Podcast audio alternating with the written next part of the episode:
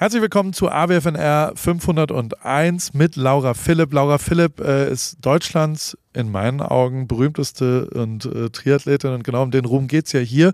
Ähm, auch eine durchaus sehr erfolgreiche Triathletin, weil sie genau vor zwei Tagen auf Hawaii bei den Ironman Woman äh, Championships äh, in der weiblichen Kategorie den dritten Platz erreicht hat. Sie ist dritte, äh, drittbeste in der Welt. Das finde ich hoch beeindruckend und äh, schon immer, also was heißt schon immer, die letzten fünf, sechs, sieben äh, Monate war fest in der Planung, dass sie mich danach besucht besuchen kommt mit ihrem wunderbaren Mann Philipp, der mir geholfen hat, äh, Marathonie, Marathons, ich weiß nicht, was die Mehrzahl von einem Marathon ist, zu bestreiten, sozusagen mein Trainer. Ähm, bei mir nicht ganz so erfolgreich wie bei Laura, wie man jetzt gemerkt hat, aber ähm, auch enge Freunde geworden, Heidelberger Ursprung und äh, über meinen Schwager, den Conny mit dem Eisladen, ähm, sind wir äh, zusammengekommen und haben sehr viel gemeinsame äh, Prinzipien im Leben, würde ich sagen. Und die sind heute wirklich ganz großartig rausgekommen. Es gibt sehr viel zu lernen. Es gibt ähm, auch äh, ein, ein, ein visuelles Element, was für Sachen manchmal, kleine Triggerwarnung, wer blutigen Durchfall nicht hören will, der sollte irgendwann mal zwischendrin skippen. Ähm, äh, was das für ein Preis ist auf dem Weg zum Ruhm, das erzählt sie hochinteressante Aspekte wie der Zyklus der Frau, wie man danach äh, trainiert und wie so die Ernährung in ihrem Leben aussieht, ähm, aber eben auch was so Zielsetzung und wie man Sachen angeht, weil ähm, und wie man sich motiviert, wenn es vielleicht nicht ganz klappt.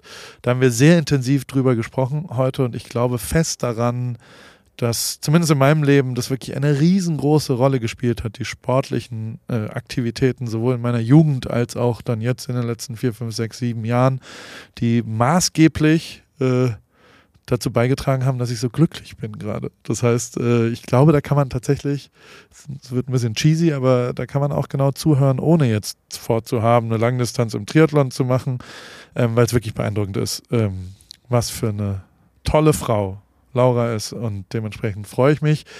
Wenn du äh, dir die Zeit nimmst, die musst du dir leider nehmen, weil äh, sie macht, wie gesagt, ich glaube, die Zeit war acht Stunden und 33 flüstert sie mir zu, die sie sportlich und ohne Scheiß, ich könnte, ich traue es mir zu, 17 Minuten in der Intensität eine, also ich kann 17 Minuten von diesen achteinhalb Stunden kann ich und dann kann man mich einliefern. Aber 17 Minuten schaffe ich, glaube ich, mitzuhalten, entweder auf dem Fahrrad oder auf dem Laufen oder im Schwimmen. Sie guckt mich an und sagt, nie im Leben, sagen ihre Augen. Wahrscheinlich hat sie auch da recht. Ähm, aber ähm, diese langfristige Orientierung, ähm, die haben wir jetzt auch in der Folge AWFNR gemacht. Das ist schon wieder deutlich über anderthalb Stunden. Ich hoffe, dir gefällt's und wünsche dir viel, viel Spaß mit der heutigen Folge und dem heutigen Weg zum Ruhm, der mal wieder wirklich beeindruckend ist und mal wieder zeigt, ähm, dass dieses Kompetitive, aber auch äh, das Couragierte äh, ein gemeinsamer Nenner fast aller Menschen, die da zu diesem Ruhm gekommen sind, äh, von dem alle immer reden. Aber hörst dir an. Viel Spaß. Paul, Paul, Paul, Paul, Paul, Paul, Paul, Paul, Paul, Paul. Paul, Paul, Paul, Paul, Paul, Paul, Paul, Paul. Paul.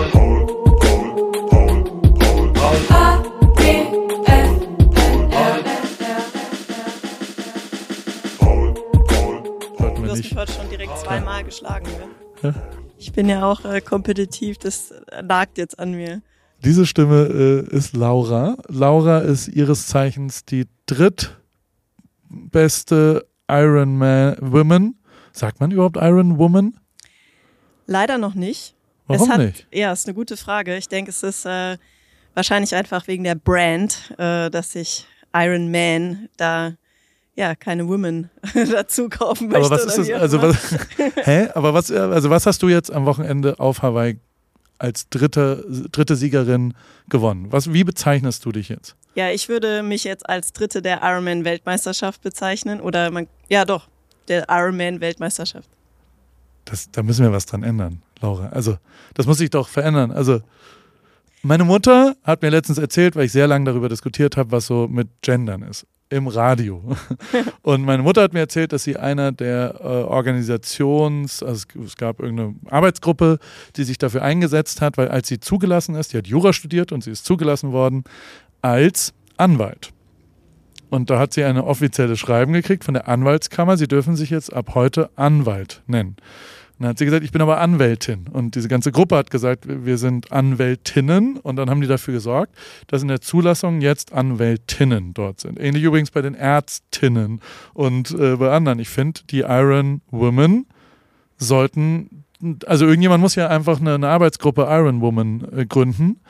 Und dann sollte das auch verändert werden, weil also die Frau ist schon stärker, als die Brand Iron Man je sein kann. Sorry, aber da gibt es auch keine Diskussionen drüber. Das ist jetzt, jetzt hier gleich zum Eingang, aber so. das muss doch, du bist doch Iron Woman Nummer drei. Was man Welt. sagen muss, was wir in diesem Jahr das erste Mal hatten, war, dass die Frauen ihr eigenes Rennen bekommen haben. Insofern könnte man schon darüber diskutieren, dass man zum Beispiel die ja. Austragung der Frauen in Iron Women umnennt. Auf der anderen Seite irgendwie ich äh, weiß nicht, mit dem ganzen Gendern für mich persönlich als Frau, ich fühle mich da jetzt nicht irgendwie diskriminiert, dass ich als Iron Man da bezeichnet werde. Okay. Weil ich denke, ähm, ja, äh, wenn du dir die Athletinnen anschaust, die da am Start sind, das sind äh, jetzt keine Mannsweiber oder so, sondern Null. sehr viele davon. Und auch ich fühle mich als Frau und äh, obwohl ich so viel Sport mache, ähm, denke ich, sieht man, dass ich eine Frau bin. Von daher ist es irgendwie klar. Ich, äh, ich akzeptiere das einfach, weiß, das ist äh, die Brand, die weltweit bekannt ist und äh, ja, die mir natürlich auch hilft, irgendwie mich gut zu vermarkten. Und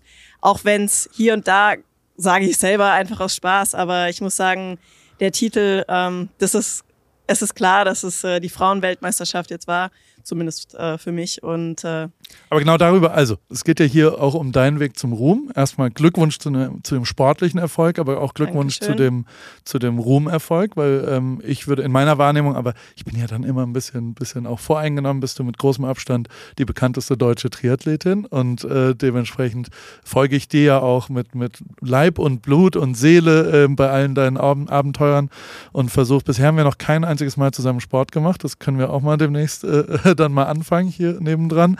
Aber trotzdem ähm, finde ich das extrem interessant, was dein Weg so war. Da gehen wir jetzt auch gleich mal ein bisschen durch.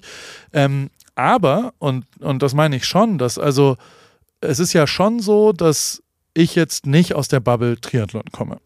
Und in meiner Wahrnehmung, und ich finde das fast interessanter, wie bekommt man hin, dass, und da muss ich ganz egozentrisch sein, so jemand wie ich sauber kommuniziert bekommt, was eigentlich passiert im Triathlon-Sport. Und da gibt es schon zwei Sachen, die ich, die ich einfach mal so grob, die, die echt ein bisschen komisch sind. Und also die sind ja oft im Sport so, dass man sich so verschwurbelt, dass man irgendwie nicht mehr, und da wohne ich jetzt in Amerika seit sieben, acht Jahren und merke so, die Amerikaner sind schon ziemlich klar. Die, die kürzen auch ab, die sind nicht besonders tief, die sagen einfach nur, also keine Ahnung, wenn du die Beckham-Doku anschaust, sehr große Empfehlung, dann ist er der amerikanische Besitzer von LA Galaxy und in seiner Welt hat er einfach gesagt, we own him. So. Ein Satz, der nie aus einem europäischen Mund kommen würde von irgendeinem, also er hat einfach völlig, wir haben einen Vertrag, der gehört uns, wir entscheiden, was er zu machen hat, ohne irgendeine Diskussion. Und ähm, ich finde es beim Triathlon schon ähnlich, doch ja, wie beim Hockey zum Beispiel, weißt du, wo dann so Honama, Danama, Momami und was auch immer, ähm, finde ich es ein bisschen weird. Allein, dass es Ironman und Langdistanz-Triathlon und Challenge gibt, ist schon echt kompliziert. So, Voraussetzungen. Ich habe es jetzt verstanden. Ich weiß jetzt, dass es alles, also dass die Langdistanz die Disziplin ist und dass es unterschiedliche Anbieter dieser Sache, aber bis vor einem, bis, bis ich dich richtig kennengelernt habe, war für mich Ironman diese Distanz, die du machst. Und dieses Jahr, du hast es gerade angesprochen, ist es ja schon so, dass die Männerdisziplin der Weltmeisterschaft, also es gibt eine Weltmeisterschaft, ist die auch akzeptiert als, also ist das die volle, klare Weltmeisterschaft oder ist das nur die Ironman-Weltmeisterschaft? Gibt es auch eine Challenge-Weltmeisterschaft? Ja, es ist tatsächlich, du sprichst äh, die Komplikationen des ja. Triathlon an und äh, einmal ist ja schon, kann man sich die Frage stellen, warum muss man drei Sportarten machen und warum reicht nicht eine? Und äh, ja, das ist, äh, äh kann man da nochmal, ist nochmal ein anderes Thema.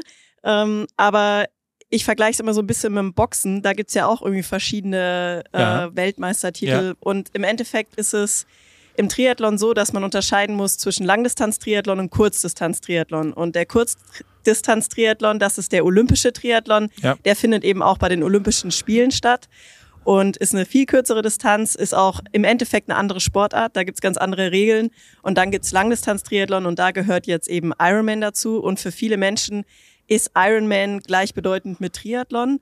Weil und sich die gleichbedeutend Marke mit Hawaii auch. Ja, genau. Okay. Auch mit Hawaii über die Jahre natürlich mhm. eng verknüpft, weil dort ja einfach krasse Bilder entstanden sind von Menschen, die über die Ziellinie krabbeln oder es gerade so nicht schaffen und so weiter. Also da, da, ich, Hawaii hat auf jeden Fall dazu geführt, dass die Sportart Triathlon bekannt wurde und ähm, ja, Menschen, die vielleicht sonst noch nie was davon gehört haben, irgendwie ja, es doch schon mal mitbekommen haben. Ja. Aber es ist so, wie du gesagt hast, es sind Marken, die im Endeffekt, also das ist jetzt die Weltmeisterschaft der Marke Ironman. Das muss man klar okay. so sagen. Es gibt auch eine Weltmeisterschaft über die Langdistanz, die von, von Verbandsstrukturen sozusagen organisiert wird. Die interessiert aber niemand so richtig. Und auch der Titel, das hat sich eben jetzt über die Jahre so etabliert, äh, ist überhaupt nicht gleichzusetzen jetzt mit dem, wenn man Hawaii gewinnt zum Beispiel. Und gibt es auch eine von Challenge? Weil Challenge ist der andere große Anbieter, richtig? Über die Langdistanz tatsächlich nicht. Okay. Äh, das ist so ein bisschen schwierig. Also Challenge ist da schon auf jeden Fall deutlich kleiner als Ironman und das größte Challenge-Rennen ist das in Rot, was du ja auch äh, dieses Jahr äh, teilweise mit äh, gemacht hast. Und, äh, Leider disqualifiziert worden, aber. Ja, aber hast schon mal ein bisschen Luft geschnuppert. Ja, ja, absolut. ja, in, ja, insofern ist, äh, würde ich sagen, jetzt für mich eben als Langdistanzsportlerin ähm, der Titel bei der Ironman-Weltmeisterschaft erstmal der größte. Es kommen aktuell noch neue Veranstalter hinzu, zum Beispiel die PTO, die eine Rennserie über eine kürzere Distanz anbietet, wo es vor allem ja für uns um sehr viel Geld geht. Also es ist eine spannende Zeit gerade. Auch Ironman hat jetzt kurz vor der WM noch eine neue Rennserie fürs nächste Jahr verkündet, wo es auch nochmal quasi so einen Endjahresbonus gibt. Das heißt, äh, sie versuchen natürlich Athleten zu binden an ihre Rennen dann auch, dass wir mindestens fünf zum Beispiel machen müssen. Und äh, dadurch äh, formt sich so ein bisschen auch sowas wie eine Weltrangliste. Es wird vielleicht auch für Menschen von außen so ein bisschen einfacher zu sehen, wer sind die Top-Athleten und ja. Aber also für Menschen von außen ist ja schon zu sehen, du, jetzt mal ganz stumpf, du bist am Wochenende auf Hawaii erst geschwommen, wie, war, wie lang? 3,8 Kilometer durch den Pazifik. Ja. Im Meer, sehr warmes Wasser, habe ich gehört. Ja, also es ist äh, 28 Grad. Das ist äh, teilweise, oder es ist eigentlich wärmer als die meisten Schwimmbäder, wo man schwimmt. Ja. Ähm, ist richtig geil eigentlich. Du hast Schildkröten, Delfine, Fische. Es ist traumhaft. Siehst du das? Du siehst es teilweise wirklich, also am Renntag jetzt nicht, aber du, es kann sein, du gehst vorher auf der Schwimmstrecke schwimmen und plötzlich bist du umrundet von 40 Delfinen. Also das Krass. ist traumhaft. Aber ich muss auch dazu sagen, Schwimmen im Ozean ist echt hart. Also du ähm, kannst Wellen haben, du kannst so richtig choppy Wasser haben, wenn das so der Wind weht und so. Also du weißt halt nie, was für Bedingungen du bekommst. Von daher ist es ähm, schon echt ein harter Start in den Tag und nicht zu vergleichen jetzt irgendwie mit Triathlons in Deutschland oder so, wo du halt vielleicht im Fluss oder See schwimmst. Wie war es am Son äh, Samstag oder Sonntag? Samstag war Samstag, das Rennen. Ja. Ähm, es war gnädig, würde ich sagen. Auf Hawaii ist auch immer so, ähm, da wird immer viel von den Inselgöttern geredet und äh, ob die einem gnädig sind ja. oder nicht. Und ich hatte das Gefühl, ähm, es war jetzt wie gesagt das erste Mal, dass nur die Frauen dort am Start waren ähm, für die WM. Die Männer waren äh, paar Wochen vorher auf, in Nizza. Ähm, und ich hatte das Gefühl, die, Götter, die Inselgötter waren uns Frauen gnädig und ähm, das Wasser war leicht wellig, ähm, aber hätte deutlich schlimmer sein können. Ich habe versucht, ein bisschen zu recherchieren. Ähm, übrigens mal, weil du von außen gesagt hast, der, ich habe auch äh, meine Quellen, ich weiß nicht, ob das belastbare Quellen sind, aber ich habe mal bei der ARD gefragt, ich habe mal bei zwei, drei Sachen gefragt, ähm, die ich so kenne noch von, die sagen, dass die äh, reinen Übertragungswerte im deutschen Fernsehen und allen angeschlossenen, ob das jetzt äh, Streamingdienste oder was auch immer waren, besser, also es gab mehr Interesse in Deutschland an dem Rennen der Frauen als an dem Rennen der Männer zwei Wochen davor. Was ich total geil finde. Also Mega. da erstmal Glückwunsch ja, zu, weil danke. du, also es gibt sehr viele Menschen in Deutschland, die das mehr interessiert, als ob die, ähm, ich weiß gar nicht, ist jemand Dritter? Ah doch, ja. Patrick Lange ist, glaube ich, Dritter geworden bei den Männern, oder? Zweiter, äh, Zweiter glaube ich. Zweiter, okay, ja. Entschuldigung. Tut ja. mir leid. Äh, der, der, aber also ist ja auch, auch ein, deutsches gutes Ergebnis jetzt gewesen, aber finde ich dann schon interessant. Aber, und das muss ich auch sagen, also was ist auch, äh, äh, meine Quellen sagen mir auch, dass im Schwimmen du ein bisschen hinten dran gewesen bist. Du warst irgendwie nicht in, der Führungsgruppe dabei oder wie, wie also wie, wie passiert das? Also wie man startet gleich, dann gibt es Prügeleien, also äh, oder? Also so, es ist ein wilder Start. Ist man im Wasser, wenn man startet? Genau, also es gibt verschiedene Startverfahren, Landstart, Wasserstart. Das war jetzt ein Wasserstart. Äh, das heißt, man schwimmt 100 Meter raus, äh, wo man nicht mehr stehen kann. Dann sind da so ähm, ja, Leute auf Paddelbrettern und die nennen das Chainsaw. Das heißt, die bewegen sich immer so im Kreis.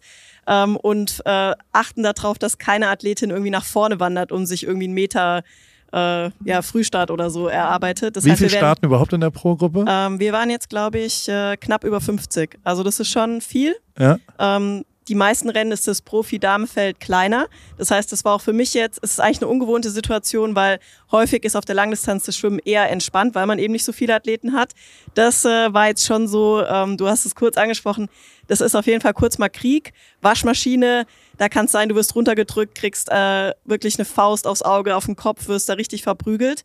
Ähm, da von Konkurrentinnen. Von den Konkurrentinnen, weil wir alle so eng beieinander sind und jeder, das muss man dazu sagen, man hat vielleicht schon mal gehört, Windschattenfahren beim Radfahren, dass das irgendwie ähm, das Radfahren leichter macht. Das gleiche gibt's auch beim Schwimmen. Ah. Da gibt's Wasserschatten.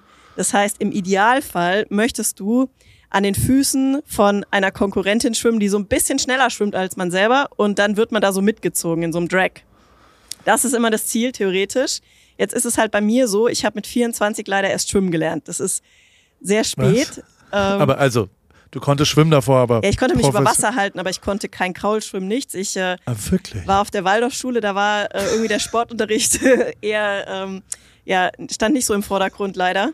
Von daher habe ich da echt äh, einiges aufzuholen gehabt, als ich irgendwann mal beschlossen habe, einen Triathlon zu machen. Und ähm, wie aber äh, halt 24 ist ja sehr spät. Wie alt bist du? Bis 87er Jahrgang? Ja, jetzt richtig? bin ich äh, 36. Okay, also ähm, vor zwölf Jahren hast du erst genau beschlossen, ich werde jetzt Du bist ja schon professionelle Schwimmerin auch dann, zumindest ein Drittel davon. Okay, krass. Also wenn du mich halt äh, jetzt eben mit Schwimmerinnen vergleichst, bin ich leider jetzt keine so gute Schwimmerin. Ähm, wir haben jetzt zum Beispiel die Weltmeisterin Lucy Charles Barkley, die jetzt auch das Rennen gewonnen hat, die kommt eben wirklich vom Schwimmen, die ist auf olympischem Niveau geschwommen. Und wenn dann halt so jemand am Start ist, äh, die hat mir jetzt halt, glaube ich, sieben Minuten gegeben auf diese fast vier Kilometer. Das ist natürlich ein Brett, wenn du das erstmal so siehst. Du kommst aus dem Wasser und weißt so, okay, ähm, Wo siehst du das? Also ich, man sieht immer so, da läuft halt so eine Uhr, wenn du aus dem Wasser rausgehst, dann musst du in die sogenannte Wechselzone, wo dann dein Fahrrad auf dich wartet und da kannst du ungefähr so deine Zeit sehen. Und ich weiß, ähm, was, ihr, was ihr Potenzial ist, also wie schnell sie ungefähr schwimmen wird.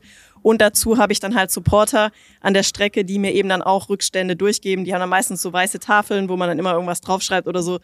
Und dann weiß ich ungefähr, wo ich liege. Ähm, wie viele warst du nach dem Schwimmen? Weißt du es noch?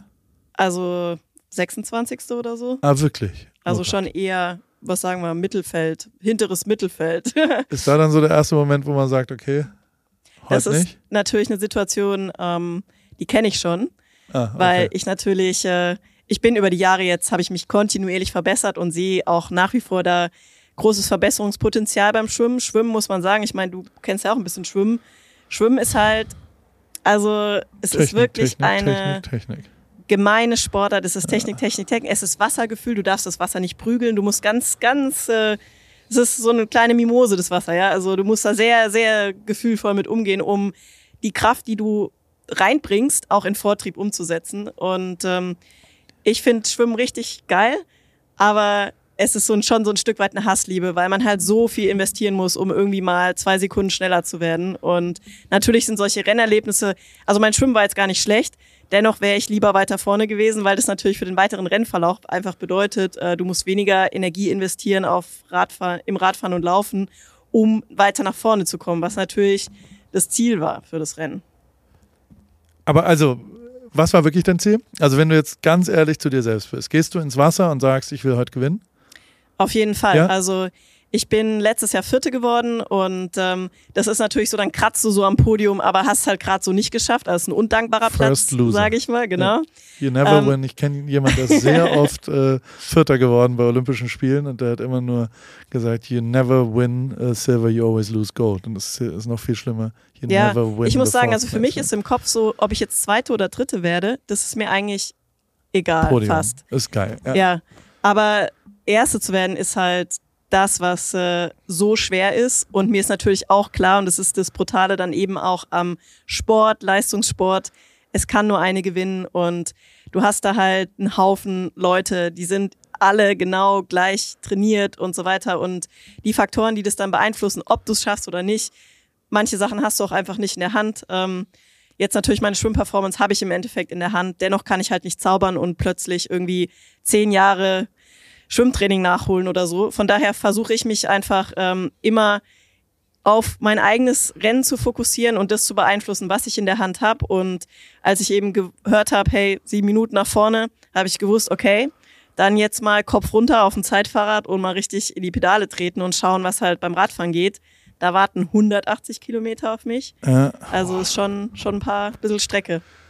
Hast keine Strafe gekriegt diesmal? Letztes Mal, ich erinnere noch, letztes Jahr gab es irgendwie diverse Zeitstrafen, die ja ein bisschen umstritten sind, glaube ich, weil man nie weiß, wann hat man jetzt für was auch immer irgendwas gekriegt, sondern muss einfach irgendwo anhalten und das ist ja, glaube ich, das Frustrierendste, was es gibt. Dieses Mal keine, ne? Das ist doch schon mal. Genau, das schön. war richtig gut. Es gab keine Penalty. Ich hatte die ganze Zeit so einen sogenannten Race Referee bei mir, ja. der mit dem Motorrad nebenher gefahren ist und dann die ganze Zeit quasi geguckt hat, ob man irgendwas macht, was nicht dem Regelwerk entspricht, aber ähm, ja, mein Eindruck war, dass das Rennen echt äh, in diesem Jahr da jetzt keine absurden Strafen verteilt wurden und es war aus der Perspektive schon mal cool. Wie viele warst du dann beim Wechsel zum Laufen?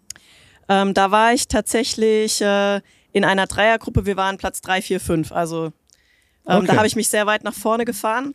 Ähm, okay, krass. Ja, das war. Also auf dem Rad. Rad lief gut. Ja. Okay, geil. Und dann laufen ist egal, Windschatten und so weiter. Dann fängt man wahrscheinlich gemeinsam an zu laufen, oder? Genau, beim Radfahren, ich habe jetzt ja diesen Wasserschatten erwähnt, was man ja. erwähnen muss. Beim Radfahren darf man beim Ironman nicht äh, draften, also kein Windschatten fahren. Ja. Das heißt, da muss man mindestens zwölf oder man muss über zwölf Meter Abstand lassen zu Konkurrentin nach vorne. Wie, wie, Wahrscheinlich kannst du ganz gut zwölf Meter messen, oder? Ja, das ist jetzt halt, da kommen wir zum Punkt, äh, wo ich sagen würde, dass der Langdistanz-Triathlon eben seine äh, noch professioneller werden darf, auch in Bezug eben auf diese Race-Referees und die Regeln und so weiter, weil bisher ist es, ja, man schätzt es halt irgendwie. Wobei einigermaßen hilfreich ist hier in den USA die Reflektorenlichter ähm, quasi auf dem Seitenstreifen. Ah. Da kannst du dich so ein bisschen dran orientieren, weil die eigentlich ungefähr den Abstand haben. Ähm, aber du musst dir halt auch vorstellen, unsere Aero-Position, also die Position auf dem Fahrrad, die sollte ja möglichst windschnittig sein und ist relativ radikal. Und da sieht man, wenn man ehrlich ist, nicht so weit nach vorne, ja, sondern im Idealfall nimmst du den Kopf so runter, dass äh, du gerade so deinen Vorderreifen siehst oder so, ja. ja. Und ähm, da kann es halt schnell mal gehen, dass du aus Versehen dann doch äh, ein bisschen näher ranrollst und so. Also das ist so ein bisschen das Gambling, da musst du halt ständig konzentriert sein. Und das macht es auch wahnsinnig anstrengend, wenn du in so einer Gruppe fährst. Das heißt, für mich ist eigentlich am liebsten immer, ich bin irgendwie, also meine Idealposition wäre eigentlich vorne weg, weil dann kannst du einfach dein Ding machen. Musst du schwimmen. Aber da muss ich jetzt noch ein bisschen besser im Schwimmen werden. Ja. Aber nichtsdestotrotz äh, durchaus großer Erfolg auf dem Fahrrad, dann geht's zum Laufen. Wie Laufen ist ja schon immer deine Paradedisziplin auch, oder? Also ich glaube, du hast die schnellste Zeit, die je gelaufen wurde in einem Marathon 244. Stimmt es in meinen Unterlagen? Ich habe versucht, ein bisschen was zusammenzuschreiben. Ja, ist auf jeden Fall ähm, eine der schnellsten Zeiten, die in einem Ironman genau. quasi hinten raus gelaufen wurden. Das war allerdings nicht auf Hawaii. Ich weiß, ja. Und das bringt uns jetzt eigentlich auch schon direkt zu dem Punkt, was die Schwierigkeit auf Hawaii ist. Weil Hawaii ist zwar schön zum Urlaub machen, aber wirklich nicht so schön, um da Triathlon zu machen, weil es ist einfach so heiß und du kommst eigentlich schon durchgekocht vom Fahrrad mhm. und dann darfst du auf dem Highway ohne Schatten, ohne nix einen Marathon laufen und da geht ständig hoch und runter. Also der Marathon hat über 300 Höhenmeter, das ist jetzt also auch wirklich nicht flach. Und eigentlich äh, habe ich mich gefühlt, also wirklich Vergleich ist, denke ich, ein Spiegelei in der Pfanne weil du wirst äh, von unten gebraten, weil natürlich der Asphalt sich über den gesamten Tag so aufgeladen hat mit Hitze und dann knallt halt noch die Sonne von oben. Und dazu hat's halt noch eine sehr, sehr hohe Luftfeuchtigkeit von fast 90 Prozent. Und das sind halt Bedingungen, die es dem Körper sehr, sehr schwer machen zu performen. Und das ist auch die größte Herausforderung bei diesem Laufen auf Hawaii. Und bisher hatte ich äh, zweimal, also jetzt war jetzt mein dritter Start und äh, die letzten zwei Male war wirklich eigentlich so ein traumatisierendes Erlebnis beim Laufen, wo du einfach nur noch denkst, ich ich überhitze, ich überhitze und ähm, tatsächlich gibt es mittlerweile ja auch so Sensoren, die zum Beispiel die Körperkerntemperatur messen können, auch während dem Rennen. Und es ist halt wirklich so, dass die halt Richtung 40 geht. Und das heißt, du bist unter Umständen halt, je nachdem, wie lang dein Körper das erträgt und dein Hirn, äh, bist du halt echt mit Fieber am Rennen. Und das ist kein schönes Gefühl. Dennoch versucht man es halt irgendwie durchzuziehen und da kommt dann halt auch diese krass kom äh, mentale Komponente dann dazu, dass es eigentlich am Ende so ein Ironman-Ding, vor allem auf Hawaii bei solchen Bedingungen, ist halt echt so ein richtiges mentales Battle. Wie lang kannst du dich quälen? Wer kann sich am besten quälen und halt irgendwie auch runterkühlen? Natürlich haben wir so Verpflegungsstellen, wo du auch Eis bekommst, Wasser und dann musst du halt irgendwie, ich habe äh, noch nie in meinem Leben so viel Eiswürfel gegessen tatsächlich. Also ich schluck die dann, weil das Beste, was du machen kannst, was? ist halt die Körpermitte runterkühlen. Und ähm, das ist echt dein Ernst. ja, ich echt. Oh Gott. Und da bin ich gar nicht so gut drin. Ich kann eigentlich zum Beispiel auch Eis nicht abbeißen und so, weil ich so empfindliche Zähne eigentlich habe. Aber Hawaii ist so der einzige Ort, wo ich wirklich da die ganze Zeit die Eiswürfel schluck. Absurd. Absurd. Warum machst du das? Warum? Also ich, ich äh, habe großen Respekt natürlich und ähm, trotzdem frage ich mich, in, in so einem, also fragst du dich das dann auch, wenn du da so äh, als Spiegelei auf, also äh, ähm, warum? Ich bin froh, dass du nicht am Streckenrand standst und mir die Frage gestellt hast, ja. weil genau das ist die Frage, die ich versuche wirklich maximal zu vermeiden, dass das nicht hochkommt, sage ich mal. Weil natürlich ähm, hast du immer diese Momente in einem Rennen, wo das eigentlich genau diese Frage hochkommt und die musst du halt direkt wegdrücken. Für mich ist eigentlich, also ich frage mich auch manchmal, warum mache ich sowas Beklopptes wie Ironman, weil es ist einfach sau lang und es ist sau anstrengend. Und ich glaube, wenn das nicht quasi das Größte wäre, was ich jetzt in diesem Langdistanz-Triathlon erreichen könnte, würde ich mir wahrscheinlich jetzt auch nicht irgendwie die Ironman-Distanz aussuchen. Ich finde kürzere Distanzen eigentlich attraktiver, auch für Zuschauer, weil es einfach alles ein bisschen schneller, irgendwie mehr Renndynamik und so. Also ein Ironman hat ja auch schon echt Längen ähm, also auch in der Übertragung und so. Also Respekt an jeden, der das irgendwie schafft, sich so ein ganzes Rennen anzuschauen und jetzt nicht so Nerd da drin ist wie ich. Ja, also ich kann mir sowas reinfahren, aber ich habe jetzt einfach so viel Feedback bekommen von Menschen, die sich die Nacht um die Ohren geschlagen haben. Durch die Zeitverschiebung muss man halt wirklich durchhalten bis irgendwie drei Uhr morgens oder so. Und ich glaube, da schulde ich einigen ein paar Stunden Schlaf ähm, und bedanke mich da echt für jeden, der da durchzieht. Ähm, ja, aber ich glaube, ähm, es ist diese Herausforderung, sowas zu schaffen. Ich weiß noch ganz genau, als ich meinen ersten Ironman ins Ziel gebracht habe, ich war so stolz auf mich und ich hatte danach wirklich, das war wie so persönlichkeitsverändernd. Ich hatte das Gefühl, von jetzt an kann ich alles schaffen. Und das war so ein prägendes Erlebnis, dass äh, ich echt, also das ist eigentlich das, wo ich sagen kann, okay, deswegen würde ich empfehlen, sich auf so eine Reise zu begeben, auch wenn es nur einmal ist, weil du echt für dich deine Grenzen verschiebst. Ähm, wenn du so ein Ding durchziehst. Und diese ganzen Höhen und Tiefen halt auch durchlebst und eben Antworten für dich findest in dem Moment, wenn so eine Frage kommt, wie, warum mache ich das hier eigentlich? Ich könnte jetzt auch da unten im Café sitzen und so ein Eissmoothie trinken oder mich massieren lassen am Strand und Urlaub machen, ja. Ich will vielleicht noch auf was anderes hinaus. Irgendwann wirst du ja beim Laufen realisiert haben, ich werde nicht mehr gewinnen, oder? Da kommt doch irgendwann der Point of, ich schaffe, also es ist unmöglich, ich, ich kann das nur aus meiner bescheuerten kleinen Welt realisieren, wenn man so sagt, okay, jetzt könnte das passieren, jetzt könnte das, und aber irgendwann wird es ja einen Moment geben, die ist wie viel weiter weg beim Laufen? Weißt du das noch? Ähm, ja, es war eigentlich immer ungefähr gleich. Also der Abstand, den ich vom so Schwimmen Minuten. hatte, also ich muss sagen, am Land habe ich nicht wirklich äh, Zeit verloren, aber ich konnte auch nicht mehr so viel gut machen. Ja? Das heißt, äh, im Endeffekt den ersten Platz könnte man jetzt so rückblickend sagen, habe ich beim Schwimmen verloren. Ähm, aber ja. Wann war dir das klar? Also gibt es den Moment, dass man realisiert, weil, also du trittst ja an, erstmal mit dem Ding, ich will hier heute gewinnen. Und irgendwann musst du ja realisieren, ich kann heute nicht mehr gewinnen. Das ist ja man, bei manch anderen Sportarten äh, später als beim, beim, bei Langdistanz-Triathlon, weil da ja rechnerisch völlig klar wird, irgendwann, das, das geht ja jetzt nicht mehr. Es ist physisch nicht mehr möglich, sieben Minuten auf den letzten, keine Ahnung, 14 Kilometern äh, zu erlaufen, oder? Ja, genau. Ähm, Irgendwann fehlt dir der Boden sozusagen oder geht dir der Boden aus. Ja? Genau. Also, ja.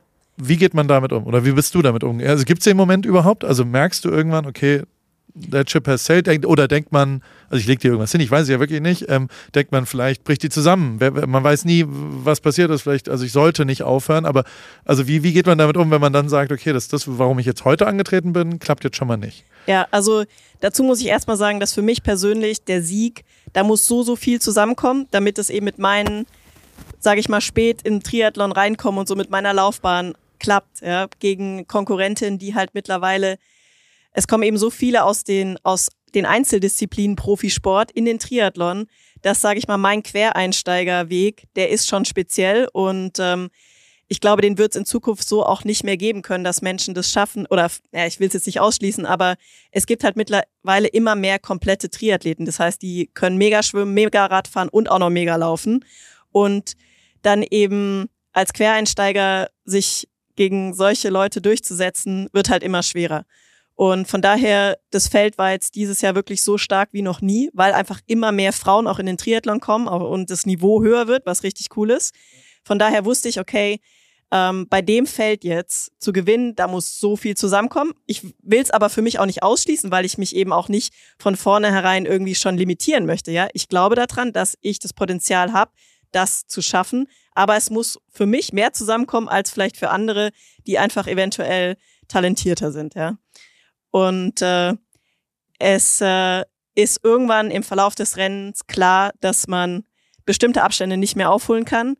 Ähm, dennoch, du hast es gesagt, es kann viel passieren. Und das ist wirklich gerade bei so einem Langdistanz-Triathlon halt immer die Frage. Du musst zum Beispiel auch Thema Verpflegung. Du musst dich ja den ganzen Tag über irgendwie mit Zucker versorgen, dass dein System halt äh, durchhält. Und da kann man sehr große Fehler machen. Es kann auch zum Beispiel sein, dass dein Magen-Darm-Trakt extrem streikt, du dich übergeben musst, Durchfall bekommst, was auch immer. Das sind limitierende Faktoren, die schon dazu führen können, dass jemand zum Beispiel auf den letzten zehn Kilometern beim Marathon plötzlich gehen muss, umfällt. Also gerade auf Hawaii gab es halt die wildesten Bilder schon. Ich weiß auch aus, aus Rennen, ich war echt bei meinem ersten Start auf Hawaii fast schon traumatisiert, weil ich da halt Profimänner, damals sind wir noch zusammengestartet, Leute, die in Europa alles rasieren, die sitzen plötzlich da am Straßenrand mit drei Liter Cola oder setzen sich in irgendein so Eisbucket und sind einfach tot. Und wenn du diese Bilder halt im Kopf hast, dann weißt du, es kann bis zur Ziellinie noch alles passieren und deswegen muss man sich pushen bis zum Ende.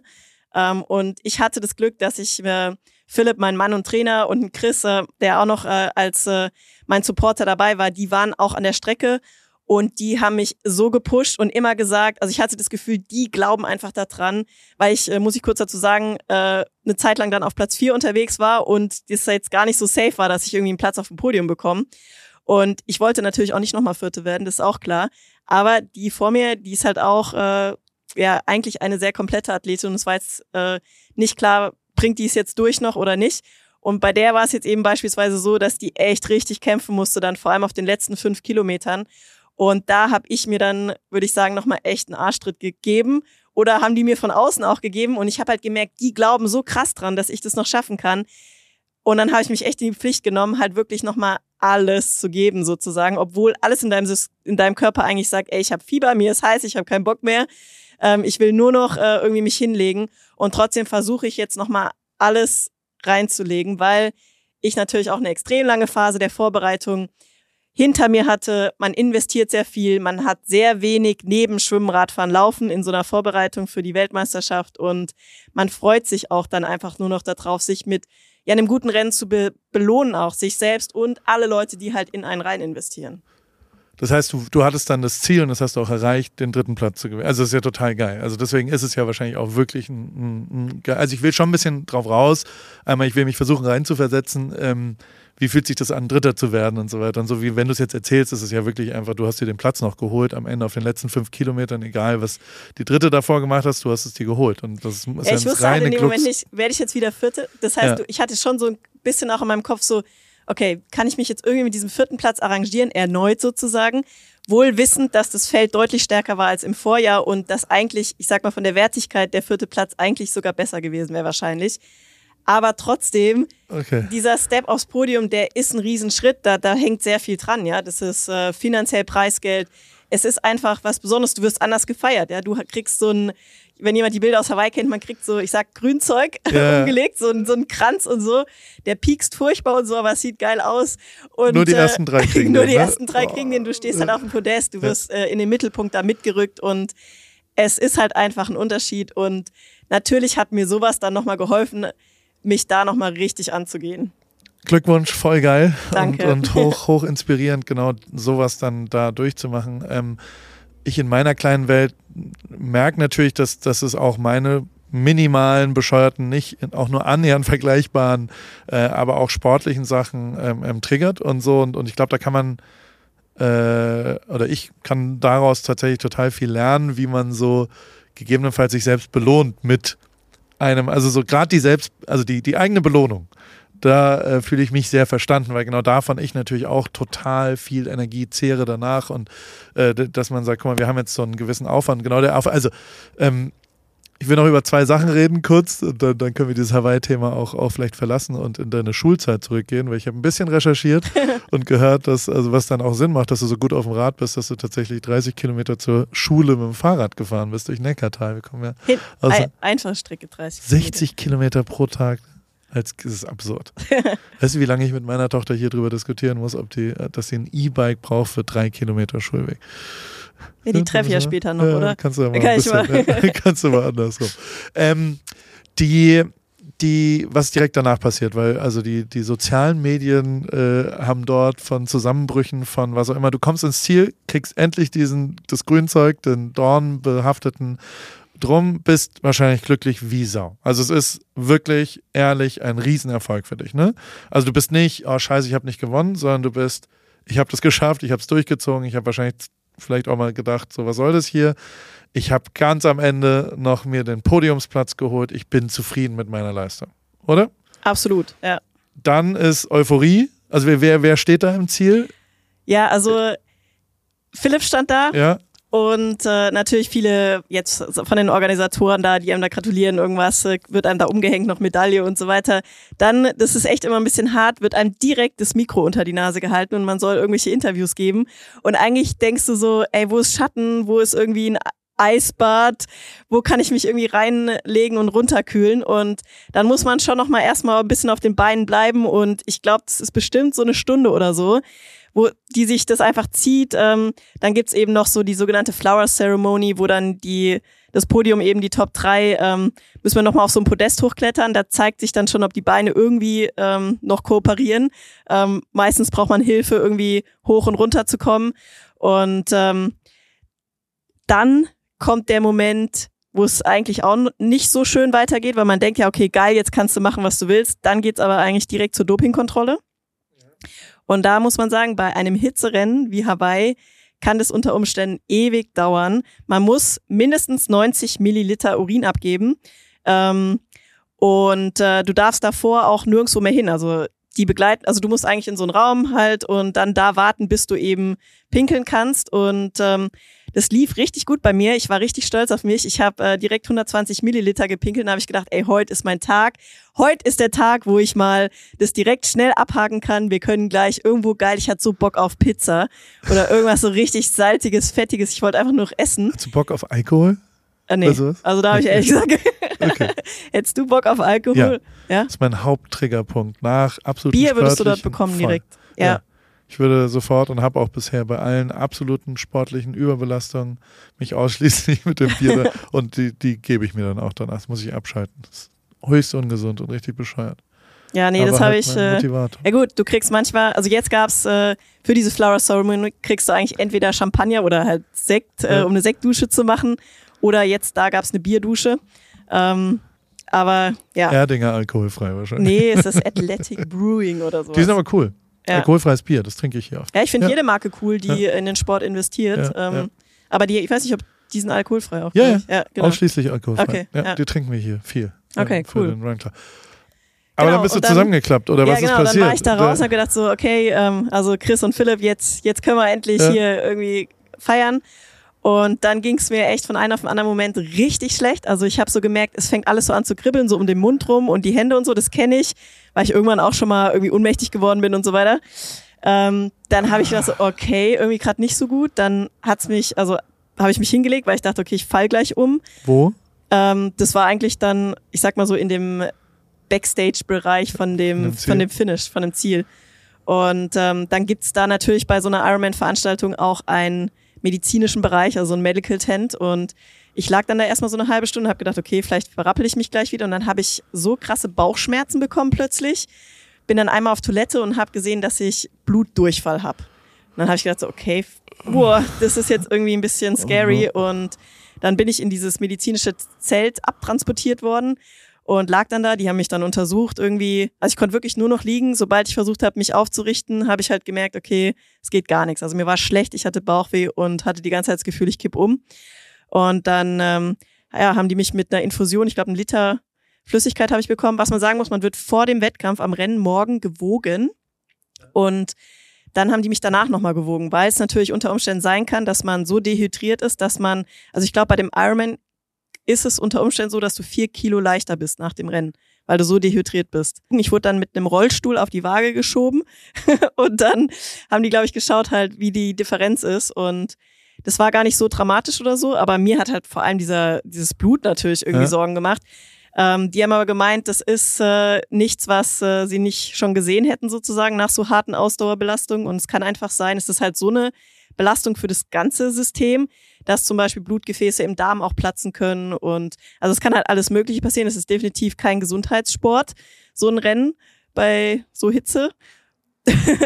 ja, äh, kurzum, ich lag da einige Stunden, das war schade, weil die Jungs haben draußen gewartet. Ich, die durften da auch nicht mit rein. Ich hatte kein Handy, ich konnte auch nicht sagen, so dauert noch zehn Minuten oder so. Ich wusste es halt einfach nicht. Und das war nicht schön. Also da hätte ich gerne die Stunden danach anders verbracht irgendwann habe ich dann gedacht, ich will jetzt hier nur noch raus und dann habe ich mich auch so ein bisschen besser gefühlt. Ich habe dann irgendwann mal gefragt, könnt ihr mir irgendwie so so was zu äh, Salzbrezeln oder so. Ich habe eigentlich immer Bock auf Salzbrezeln oder irgendwas. Habe ich da so ein bisschen rumgesnackt und dann wurde es langsam besser nach der Infusion und den Salzbrezeln und dann haben die mich irgendwie nach Hause gekarrt und dann habe ich mich da in stabile Seitenlage gelegt und dann lag ich da und das Geile war, dass die zwei die sind dann noch Party machen gegangen. Die sind erstmal abgegangen, die sind Pizza die essen. Haben deinen die haben Erfolg Pizza gefeiert. gegessen. Und ich lag dann da, irgendwann habe ich mir gedacht, so, dann habe ich dem Philipp noch so geschrieben, ey, wann kommt ihr eigentlich wieder?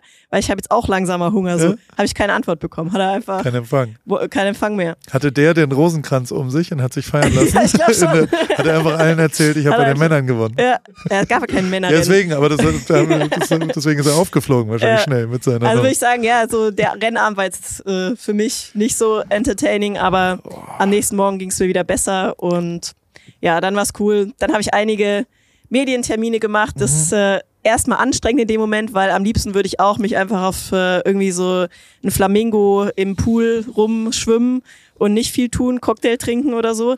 Aber auf der anderen Seite habe ich mir das natürlich auch erarbeitet, ja, dass du die Aufmerksamkeit bekommst und äh, das ist natürlich gerade auch ein Part, wo man ja meinen Sponsoren und so weiter eben auch dann was zurückgeben kann und äh, von daher wurde da nochmal durchgezogen am Tag danach und ähm, auch dazu. Genau.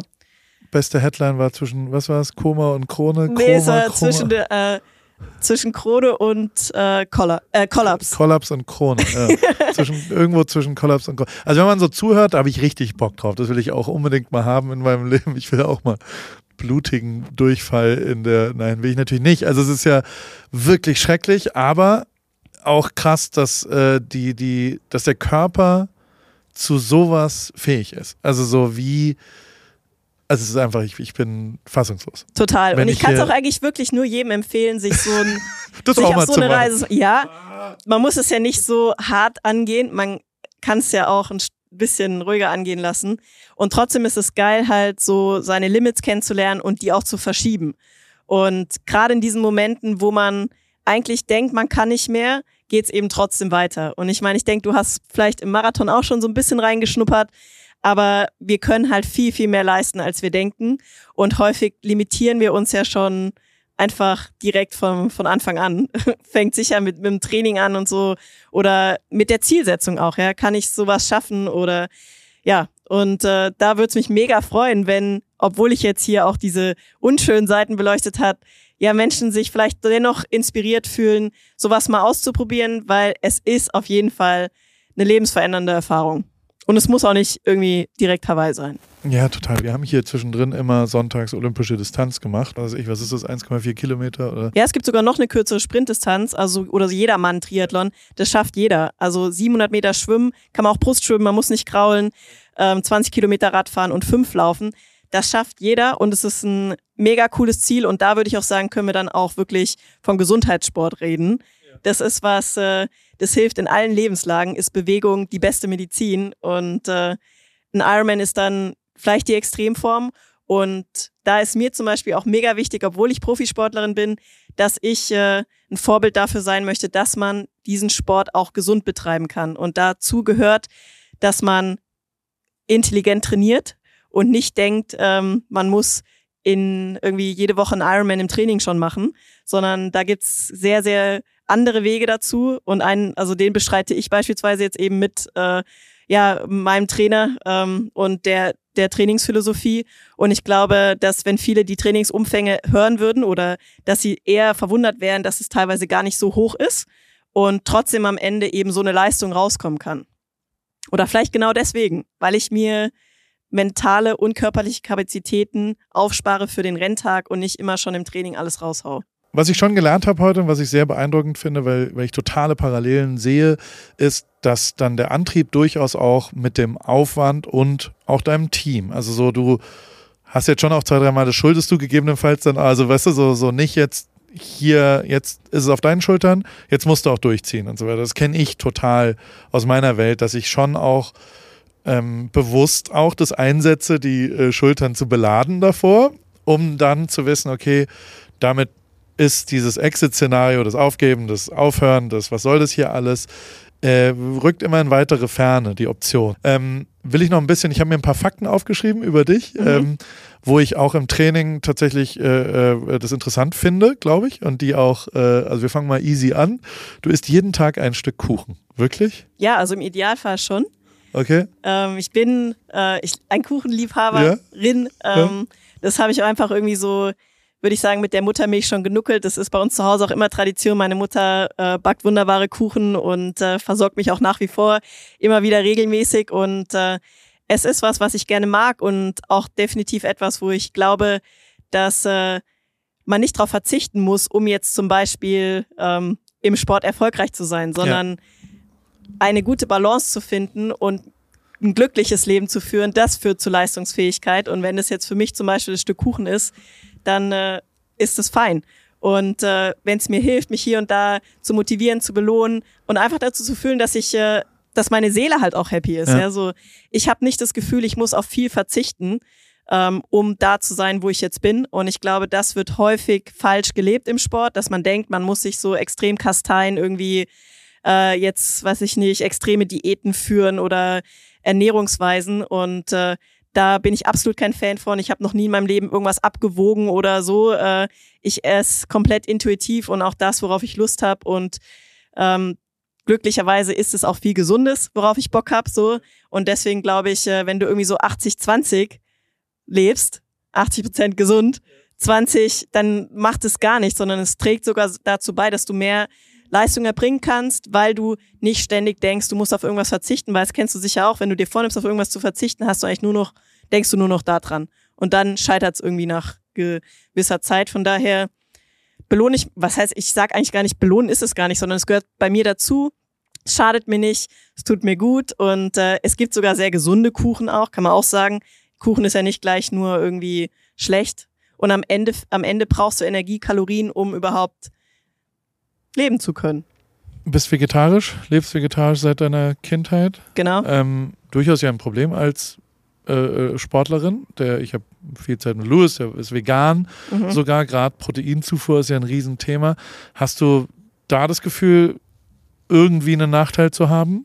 als Sportlerin? Ich kenne es ja nicht wirklich anders und ich will es eigentlich auch für mich nicht ändern und auch mittlerweile wirklich äh, umwelttechnisch, äh, klimamäßig. Äh, es ist echt würde ich sagen, ja, schon einer ja der Hauptfaktoren, äh, die wir selber in der Hand auch haben, um da was zu drehen. Und ähm, ja, also ich äh, esse natürlich, äh, vegan ist nochmal eine Herausforderung.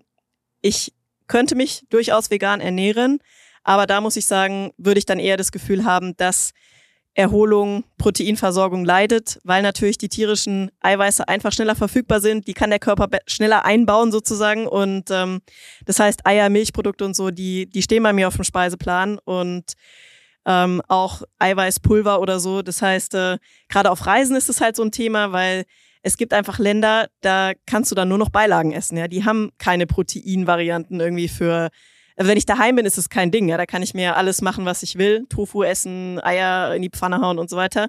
Aber jetzt, wenn du irgendwo im Hotel bist, Buffet und so weiter, dann kann es schwierig werden. Und dafür habe ich dann zur Not auch halt immer noch irgendwie ein Pulver dabei, ähm, dass ich weiß, dass ich ungefähr ja meinen Körper gut versorge. Du trainierst nach deinem Zyklus auch. Genau, also wenn man als Frau jetzt nicht hormonell verhütet, also das heißt keine Pille nimmt oder eine Spirale hat oder so, dann hat man ja eigentlich einen natürlichen Menstruationszyklus, zumindest wenn man noch oder wenn man in dem Lebensabschnitt ist, äh, wo man gebärfähig ist oder fruchtbar. Und ähm, das heißt, äh, ich äh, nehme keine hormonellen Verhütungsmittel aus dem Grund, weil ich den Zyklus nutze als eigentlich Gesundheitszeichen. Äh, man kann es vielleicht, weiß vielleicht auch nicht jeder, dass wenn man zum Beispiel zu dünn wird, zu viel sich stresst. Äh, der Zyklus ist ein sensibles äh, Etwas und äh, man kann daran, wenn der gut funktioniert, sehr gut eigentlich sehen, ob man den Körper überlastet, ob man sich genügend äh, ernährt zum Beispiel, ob man zu viel Sport macht und so weiter. Wenn der plötzlich ausbleibt als Frau, dann ist es auf jeden Fall ein Warnsignal, dass man eher gerade auf dem Weg ist, äh, ja, sich zu schaden und es führt eben gerade im Sport häufig auch zu Verletzungen, Ermüdungsbrüche, ähm, Müdigkeit, keine Leistungsfähigkeit und so weiter. Also alle Sachen, die man eigentlich nicht haben möchte, vor allem im Leistungssport. Und ähm, es gibt über den Zyklus, ist ja immer ungefähr ein Monat, also ungefähr vier Wochen, plus minus ein paar Tage, je nach Frau, sehr individuell. Und äh, es wird eingeteilt in eine erste und eine zweite Zyklushälfte. Und tatsächlich ist super spannend und da habe ich auch äh, sehr, sehr, also ich musste erst über 30 werden, um das äh, zu lernen selber, ähm, dass es äh, auch eine Auswirkung auf die sportliche Leistungsfähigkeit hat, in welcher Zyklushälfte man sich befindet. Und kurz gesagt, in der ersten bis zum Eisprung, der ist ungefähr in der Mitte, ist man deutlich leistungsfähiger, einfach aus hormonellen Gründen, ja, weil man über den Zyklus halt hormonelle Schwankungen hat als Frau. Verschiedene Hormone sind da in der einen Phase dominanter als in der anderen. Und in der zweiten, also zur Periode, zur Blutung hin, äh, ist dann anderes Hormon dominierend und dann wird es sehr viel schwieriger, auch extreme Leistung zu erbringen. Und ein Punkt, den finde ich total spannend, jetzt gerade auch wenn wir über Hawaii geredet haben, die Körperkerntemperatur steigt nach dem Eisprung fast bis zu einem Grad an. Und jetzt kannst du dir vorstellen, wenn du halt schon mal fast mit einem Grad höherer Kerntemperatur in den Rennen startest, bist du eigentlich um einen Grad ungefähr limitiert, weil der Körper ungefähr ab 39 Grad aufwärts sagt er irgendwann Feierabend, jetzt geht's nicht mehr. Und äh, das heißt, das ist natürlich schon ein Faktor, der im Idealfall wünschst du dir als Athletin, sage ich mal, in der ersten Zyklushälfte zu sein, wo deine Temperatur ein Grad niedriger ist, weil du weißt, du kannst dann mehr aus den Vollen schöpfen unter Umständen. Und bei mir hat es einen krasse mentalen Effekt auch, also dass ich in der ersten Hälfte viel selbstbewusster bin. Ich denke da, yeah, heute geht richtig was, heute hau ich einen raus. Und in der zweiten, so gerade zur Periode hin, ändert sich mein, mein, meine gesamte Gedankenwelt. Dann ist es plötzlich, Selbstzweifel kommen hoch, ich fühle mich schlecht. Es kann sogar sein, es gibt so einen äh, Term auch Period Flu, also so wie die Periodengrippe. Es kann sein, du kriegst Grippe, ähnliche Symptome vor der Periode, einfach nur getriggert durch Hormone und so. Und wenn du sowas halt so zum Rennen hin spürst, dann denkst du so, okay, Mist, die Challenge ist eh schon groß genug und jetzt kommt noch das. Da hast du einen Nachteil als Frau. Und es gibt Mittel, äh, das zu überwinden, zum Beispiel durch Supplements, durch man muss noch viel mehr auf Kühlung und Ernährung und so achten. Also ist jetzt nicht so, dass man dann irgendwie gleich den Kopf in den Sand stecken muss. Aber äh, natürlich ist äh, mein Traum für den wichtigsten Tag des Jahres äh, dann auch in der richtigen Zyklushälfte zu sein. Aber wenn man, also jetzt mal ganz stumpf, du misst ja was, was du nicht wirklich beeinflussen kannst. Also du kannst ja nicht mhm. großartig verändern. Wenn du jetzt in der Vorbereitung auf letztes Wochenende, wie, also das ist eine sehr private Frage, aber wo, wie war der Ja, Wettkampf? wir können Wo gerne darüber reden. Ja, ich finde es auch super spannend. Also jetzt war es ähm, tatsächlich genau so, dass es Kacke war. Okay. Also ich habe und das weißt du ja dann irgendwann. Ja, also du ich hast es ja gemessen. jeden Morgen meine Basaltemperatur nennt man das, also die ja. Körperkerntemperatur. Und die benutze ich tatsächlich auch. Das wissen vielleicht auch einige nicht, aber ist ein spannender Punkt finde ich, dass man über diese Temperatur halt super geil auch verhüten kann. Es gibt eigentlich nur drei Tage ungefähr in dem Zyklus, wo man wirklich äh, auch schwanger werden kann. Und es gibt eigentlich überhaupt keinen Grund, sich mit Hormone Hormonen vollzustopfen, die sogar wirklich einen negativen Effekt auch auf die Leistungsfähigkeit haben und auf die Gesundheit von der Frau. Und eigentlich, äh, ja, muss man sich halt den Aufwand geben, sich morgens die Temperatur zu messen. Aber ich finde, wenn man das abwiegt mit dem, was man sich halt reinfährt, mit dem Hormoncocktail, ähm, ja, ist äh, das eigentlich in meinen Augen No-Brainer, vor allem wenn man gesund leben möchte. Und ähm, ja, das heißt, äh, ich habe gesehen, Mist, das, äh, es war gerade so an der, an der Kippe. Ich habe gedacht, vielleicht macht mein Körper mir ein Geschenk und ich krieg meine Periode noch wirklich, ich sag mal so zwei Tage vorm Rennen. Das wäre für mich ideal, weil dann ist es wirklich so, dass ich dann wie so ein, so ein Krafteinschuss spüre in meinem Körper. Also ich merke einfach, ich werde, ich habe auch noch viel mehr Bock, irgendwie mir so in die Fresse zu hauen. Ja, also, also das heißt, es war jetzt leider nicht optimal und das wusste ich. Und ich habe mir trotzdem gesagt, ich bin jemand, der ja auch sich dem Thema widmet, auch in der Öffentlichkeit und eigentlich Frauen auch äh, sagt, hey, macht euch davon nicht verrückt, sondern nehmt es als Gesundheitszeichen, wenn ihr einen funktionierenden Zyklus habt und egal auch, wenn euer Hauptwettkampf jetzt auf eine schlechte Zyklusphase fällt, das ist nicht limitierend, es limitiert ähm, vielleicht so ein bisschen im Geiste, aber man kann trotzdem abliefern. Und ich hatte schon so viele Rennen, muss ich sagen, die schlecht lagen und ich wusste, ich habe trotzdem eben ein gutes Rennen ins Ziel gebracht, auch wenn es sich, es fühlt sich schwerer an, für dich, um dir eine Vorstellung zu geben, kannst du dir vielleicht vorstellen, so als ob du immer bei jedem Schritt so ein bisschen so kleben bleibst auf dem Boden. So kann sich das anfühlen. Aber es heißt nicht unbedingt, dass du langsamer unterwegs bist, sondern nur dein Empfinden ist schlechter. Und das ist schwierig. Natürlich wünschst du es dir anders, aber es ist trotzdem so, dass wir leistungsfähig sind. Ja, genau. Ich wusste also für mich am Rennen, ich muss, weil ich dieses Grad höher schon war, noch, noch mehr auf Kühlung achten. Das heißt, ich habe wirklich bei diesen Verpflegungsstellen bin ich teilweise fast gegangen um mir alles an Eis als Frau hat man dann einen Vorteil, wenn man einen Sport-BH anhat. Das habe ich mir erstmal vorne den Sport-BH voll Eis geladen, einfach richtig voll. Dann habe ich hinten so ein Eisfach an meinem Anzug, da habe ich hinten noch Eis reingeladen und dann halt die Eiswürfel gegessen. Habe ich immer aus dem BH so einen Eiswürfel rausgeholt, gesnackt. Ich wusste, ich muss meinen Körper halt noch mehr runterkühlen als unter Umständen halt eine Athletin, die ja gerade irgendwie in einer anderen Zyklusphase ist. Hochinteressant. Ja. Hochinteressant und gerade, also ich könnte, I couldn't agree more zu dem hormonellen äh, äh, Thema und so weiter. Also in, in unserer Beziehung, in meiner Ehe haben wir irgendwann, äh, es, es, gibt dort eigentlich keine zwei Meinungen außer einer Vasektomie, äh, wenn du in einer langfristigen Beziehung drin bist, was eine absolute Unverschämtheit ist, was Pille, Hormonspiralen und was auch immer äh, Frauen angetan Aber es wird immer gesagt, die Hormonspirale zum Beispiel wirkt nur lokal. Ja, ist total Aber Quatsch. das ist Bullshit. Ja, also alles, was du über die Schleimhaut aufnimmst und äh, wirkt systemisch. Und also da ist in diesem ganzen Thema Zyklus, Verhütung und so, da ist so viel Bullshit unterwegs. Auch tatsächlich, wenn du beim Gynäkologen sitzt, der dir das Kanne. einfach äh, in your face sagt, was einfach nicht stimmt. Ja? Und da kann ich einfach wirklich nur Männer und Frauen jeden empowern halt, sich selbst schlau zu machen. Das ist eigentlich das beste Mittel, äh, um gesund durchs Leben zu kommen. Ja, du musst dich selber halt äh, informieren und ähm, das kommt nicht zu dir, sondern wenn du. Bei uns kam das wirklich sehr intensiv hier in Amerika auf uns. Also so, da waren die Gespräche darüber und da ist mein kompletter Freundeskreis hier amerikanischer Freundeskreis, der natürlich super viele Dads und super viel irgendwie, wir kennen die halt auch viel über die Kinder und so weiter. Ähm, die, die haben alle eine Vasektomie gemacht in Deutschland kannte ich keinen einzigen, der das gemacht hat. Ich, also weißt du, so, mhm. so, ich weiß nicht, ob es vielleicht eine Veränderung in der Zeit ist, aber äh, ja, das, das bei uns passiert vielleicht auch ein amerikanisch-deutsches Thema, ich weiß es nicht.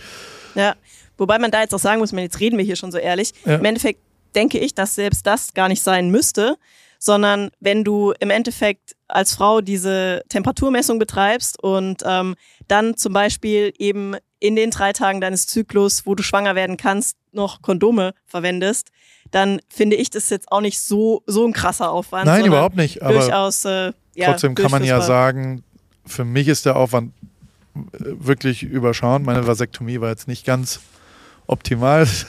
das erzähle ich dir äh, ohne Mikro. ähm, aber äh, der, aber trotzdem ist es ja ein Eingriff und dann ist es vorbei. Und gleichzeitig äh, ist ja schon auch klar, dass die, die Kinderplanung abgeschlossen ist. Also weißt du so, wir haben drei gesunde Kinder, das ist genau wunderbar und, und dementsprechend finde ich, ist es schon, wenn man das weiß, dann ist es auch sehr ähm, ähm, gut für, also für meine Psyche und alles war das auch total super und ja. alles total, total gut, aber auch dann interessant. Also gibt schon viele Männer, die dann echt weird reagieren. Äh, die, die kommen dann äh, auf, die, auf die Liste. Wir haben, wir haben so eine geheime Liste, mein Team und ich, die, äh, vor allem meine Assistentin und ich. Ähm, oder meine, die heißt, Assistentin ist fast zu wenig. Die ist Chief of Staff bei mir. die Liste heißt der Club der Chauvinisten. Und äh, da kommen immer so, so chauvinistische Männer, die abmännern, äh, ziemlich schnell drauf. Und ähm, die, die, genau der Club der Chauvinisten sagt eigentlich dann meist, wenn ich das irgendwo erzähle, sagt er, geil, dann kannst du jetzt richtig rumhuren. Und ich sage, okay, und du hast wirklich gar nichts verstanden. Ja. Du Vollidiot. Also so, weißt du, wenn das der Grund für, also, ach, was ein Horror. Kleiner Themensprung, du hörst sehr viel Rap. Was pumpst du gerade? ähm, ja, tatsächlich äh, mag ich Rapmusik sehr gerne. Ich höre Musik tatsächlich überwiegend, wenn ich indoor trainiere. Also draußen, wenn ich draußen unterwegs bin, habe ich nichts auf den Ohren. Also weder Wirklich? beim Radfahren noch beim Laufen. Ähm, oh, und das okay. ist tatsächlich auch ein Tipp von mir, wenn man so eine Langdistanz machen will, dann ist sehr hilfreich, wenn man sich selbst entertainen kann, ohne Außenentertainment, weil das ist genau das, was das? du im Rennen brauchst. Er muss ja schöne Gedanken machen. Also würde ich jetzt mal eigentlich annehmen, dass es das für dich kein Problem ist. In deinem Kopf geht aber bestimmt viel ab.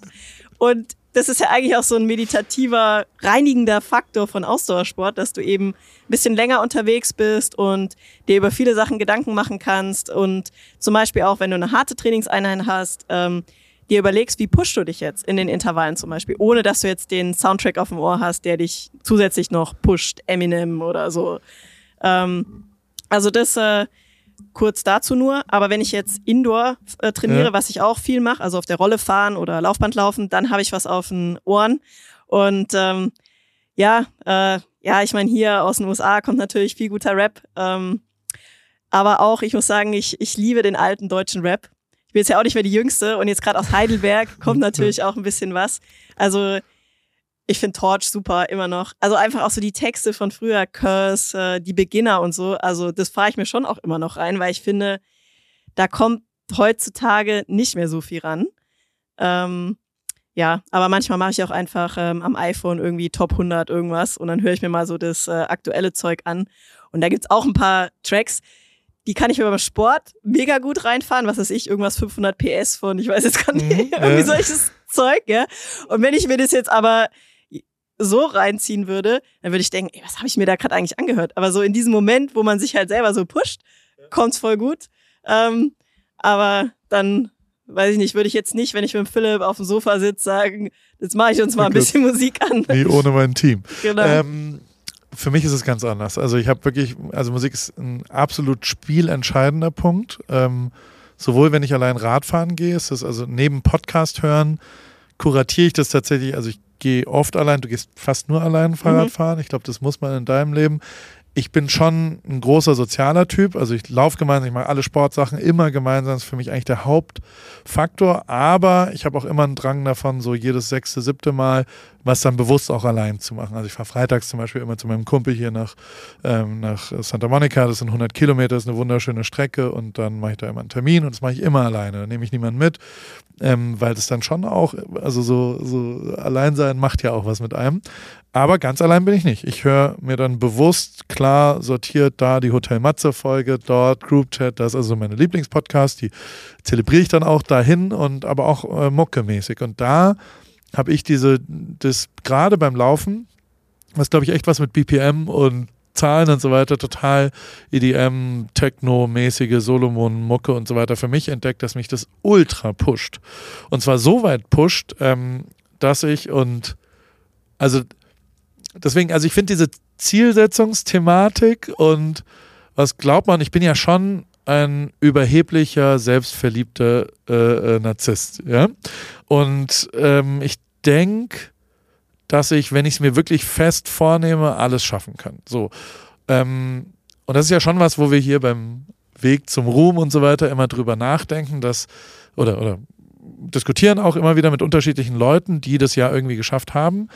Und die haben aber alle, finde ich, immer ein, also eine Sache haben sie alle, die sind kompetitiv, egal was sie tun, also so, die wollen gewinnen per se so. Und das ist was, was zumindest in meiner Karriere mir ultra geholfen hat, aber manchmal echt viele Leute auch Also so als Fotograf musst du halt auch immer gewinnen gegen andere Fotografen, die diesen Job haben wollen. Und das kann man ja schon auch aufs Leben anwenden. Jetzt mal ganz, jetzt wird stumm vielleicht ein bisschen.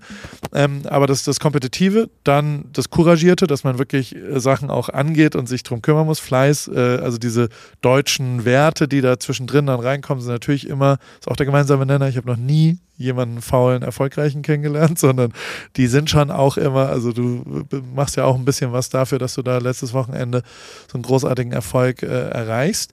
Ähm, und ich weiß gar nicht, wie wir jetzt drauf kommen. Aber trotzdem, äh, wenn ich da einhaken kann, äh, darf, äh, ja. ist, glaube ich, auch wichtig. Also Gewinnen ist das, das Gewinnen ist das Ziel, aber es ist eigentlich, das motiviert dich, aber trotzdem, was ja auch super wichtig ist, du kannst ja nicht immer gewinnen. Also die wenigsten gewinnen ja, ja.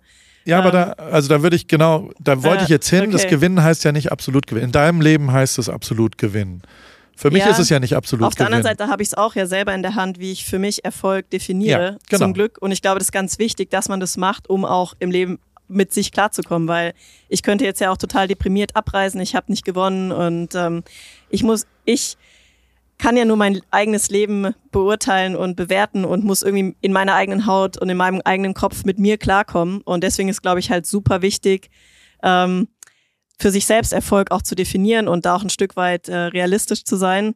Aber genau da will ich rauf. Äh, okay. Also genau das wäre jetzt die Brücke gewesen, weil ich für mich also, das ist ja ein spielentscheidender Punkt. Wenn du irgendwas angehst, ich kann jetzt meinem Marathon in Berlin reden, da gehe ich hin und bin das letzte Mal in vier Stunden gescheitert, da haben wir oft und lang drüber geredet, wie das in LA einfach schiefgegangen ist. Und da und was war ja, glaube ich, ein Faktor auch, dass du keine Musik mehr hattest am Ende. Ich hatte die ganze Zeit gar keine Musik so. und meine Zielsetzung war off. Ich dachte, ähm, und das hat mich dann eher demotiviert beim Wettkampf mhm. selber, wenn ich jetzt da in meinem trotteligen Leben von Wettkampf reden darf. Ähm, das habe ich jetzt natürlich versucht anders anzugehen. Da war ja klar die Zielsetzung unter vier Stunden. Gleichzeitig bin ich ja auch nicht komplett bescheuert. Und mir war schon klar, dass ich jetzt nicht 3,59, 59 laufen werde in dem Pensum, in dem ich trainiert habe. Und für, da waren 300 Leute, die gekommen sind, supportmäßig. Ja, da sind mega. Leute aus Österreich angereist, 14 Stunden und, und haben an der, an der Seite uns angeschrien und so weiter. Also das war auch für die, also mir war klar, das ist ja jetzt ein gewisses Commitment. Und ich hatte total Probleme, dann wirklich wieder realistisch einzuschätzen, mit was für einem Ziel gehe ich denn jetzt hier persönlich rein und so weiter. Und dadurch, dass die Musik so wichtig war, habe ich am Abend davor ähm, eine MP3, die fertig war. Und dieser Mix, der war 3,42 lang. Geil. Und ich habe den schon bewusst auf 3,42 gemacht und habe auch so, ich habe so gemerkt, wie mein Umfeld so, also so, da sind ja voll Leute dabei und ich sage, ah, jetzt sind wir auf perfekt 3,42 und alle haben so ein bisschen geguckt und haben so realisiert, okay, das ist so sein Ziel, glaube ich. Und so. Und, und das war dann für mich auch ein, ein realistisches Ziel tatsächlich an dem Morgen. Und das, das war dann für mich das, wo, wie ich in den Tag gestartet bin. Also so, was eigentlich ein externer Faktor ist, weil, ähm, also es war auch ein bisschen zufällig, dass es 3,42 war, aber ich war dann so, okay, jetzt damit will ich reingehen. Und wenn ich das nicht schaffe, dann habe ich halt die letzten fünf Minuten keine, keine Musik mehr. Mhm. Da habe ich aber auch nicht anders verdient. Weißt du? Also ja. so, wenn ich das nicht schaffe. Und wer hat die Box getragen? Äh, Hacky, das war, wir hatten einen wunderbaren, wir hatten einen genialen Support-Menschen, der normalerweise in, glaube ich, 2.10 unser Idol, was Laufen angeht, ähm, der schnellste Marathonläufer und der fleißigste Mensch, den ich je gesehen habe, gerade was Laufen angeht. Ich dachte, das ist Eugen. Und ja, Eugen ist nicht fleißig. Eugen hat einfach Talent. Äh, der, neben der Tatsache, dass er den ganzen Marathon den, so einen Paris-Teppich getragen hat als Umhang, wie, so, wie so ein Rotkäppchen, aber als, als Technokatze hinten drauf, ähm, hat er die Box getragen und alle unsere Verpflegung gemacht und so weiter. Und das war schon, und er hat alle Kommunikation gemacht, dass er immer, wir hatten ja so zwei, drei Punkte, wo man für Filmen auch stoppen musste oder was auch immer. Und das hat schon sehr geholfen. Also dann war für mich, ähm, ich konnte nicht mehr. Ich war bei Kilometer 30, war das, da geht es wieder bergauf. Da war genau der Punkt, ich kann es genau benennen, wo es war. Es war wieder diese Scheiß auf und ab. Also ich will gar nicht wissen. In wie, Berlin. Ja, es okay. gibt einen Mini, aber nur Mini. Es mhm. ist irrelevant wie nochmal 50 mhm. Höhenmeter oder irgend sowas. Ähm, aber es sobald es bergauf geht, sobald ich da ein bisschen Tempo, dann kommen die Neuner Meilen, also so, ich, mhm. dann bin ich so, ah, ich, äh, und ich kann nicht mehr und Horror, und dann hatte ich aber da wieder eine zweite Luft bekommen. Da hat mir geholfen, ähm, dass das dann ein anderes Ziel war auf einmal und ja auch immer noch die Erinnerung daran, solange wir mit dem Mix ankommen, weißt du, also wir schaffen es immer noch unter 3,42, das ist doch alles gut, das ist doch alles sensationell. Und vielleicht schaffen wir es ja unter 3,40. Und dann hat aber Lukas sich zusammengerissen und dann ging es auf einmal und dann haben wir so die letzten drei, vier Kilometer, sind wir mal zwei Minuten rausgelaufen und dann hat es halt funktioniert. Und dann äh, sind wir genau 3,39, 42, was für mich ein unfassbarer Erfolg war. Also ja, so, mega. So hey, Glückwunsch. Also vor allem zusammen so als Gruppe ist das schon Ultra. Das war das Allerwichtigste, ja. dass wir das zu dritt geschafft haben. Aber auch Lukas. Ähm, also du warst ja jetzt sehr offen über, über was nach dem Ziel passiert ist. Das war bei ihm äh, ähnlich. Also der war eine Stunde lang im Medizinzelt und also aber auch, auch, geil, weißt du, zu sehen, dass er halt wirklich alles gegeben hat, halt. Weil mehr geht halt nicht, ne? Volle Kanne. Und er ja. hat 20 Mal danach gesagt, er hätte nie im Leben ohne uns das gemacht. Also er hätte mhm. aber aufgehört oder, oder er hätte halt wäre gegangen oder was auch immer. Und deswegen ist es natürlich, hast du total recht mit, mit dem, was, zu was man fähig ist. Aber was ich auch cool fand, ja? genau, jetzt an deiner Beschreibung auch, dass du ja dein Ziel angepasst hast oder wieder neue Motivation aus was anderem ge gefunden hast. 100 Prozent. Und das ist genau der Prozess, der im Endeffekt bei mir auch dann passiert. Du musst es halt schaffen, eigentlich musst du es immer schaffen, halt total präsent zu sein und im Endeffekt in so einem neutralen Stadion eigentlich in deinem Kopf. Du darfst nicht abschwenken in irgendwie zu euphorisch werden oder zu negativ werden, sondern du musst immer so eine gute Balance finden und dich dann wieder was finden, wo du dich, also im Idealfall musst du dich ja auf positive Sachen konzentrieren ja. und ähm, ihr habt dann wieder das Ziel angepasst, sage ich mal, oder vielleicht die Euphorie von am Anfang, wir können es unter 3,30 schaffen. Äh, haben wir nie formuliert. Also ich habe es Nee, aber gesagt. du hast es ja, ja schon dann, ja, der Gedanke war 100 Prozent. Im, im mein, mein Kopf 100 Prozent. Weil gerade wenn man sich am Anfang so gut fühlt, also ich habe auch zum Beispiel jetzt den ersten Halbmarathon in dem Ironman jetzt am Wochenende bin ich, glaube ich, in 1,24 irgendwas oder 1,25 oder so. Und dann habe ich auch gedacht, aber die Strecke dort ist halt ein, also die ist so unterschiedlich mit dem Hoch und Runter. Du kannst nicht sagen, okay, den Pace kann ich jetzt so gleich lassen. Ähm, aber ich habe dann auch, glaube ich, auf der zweiten Hälfte nochmal irgendwie zwei Minuten dann verloren oder so. Und ähm, aber da habe ich auch erst gedacht, so, okay, geil, wenn ich das jetzt stehen kann, hey, dann schaffe ich es jetzt hier 250 oder so und der Kursrekord, also Laufrekord ist halt irgendwie 250, 26 auf Hawaii.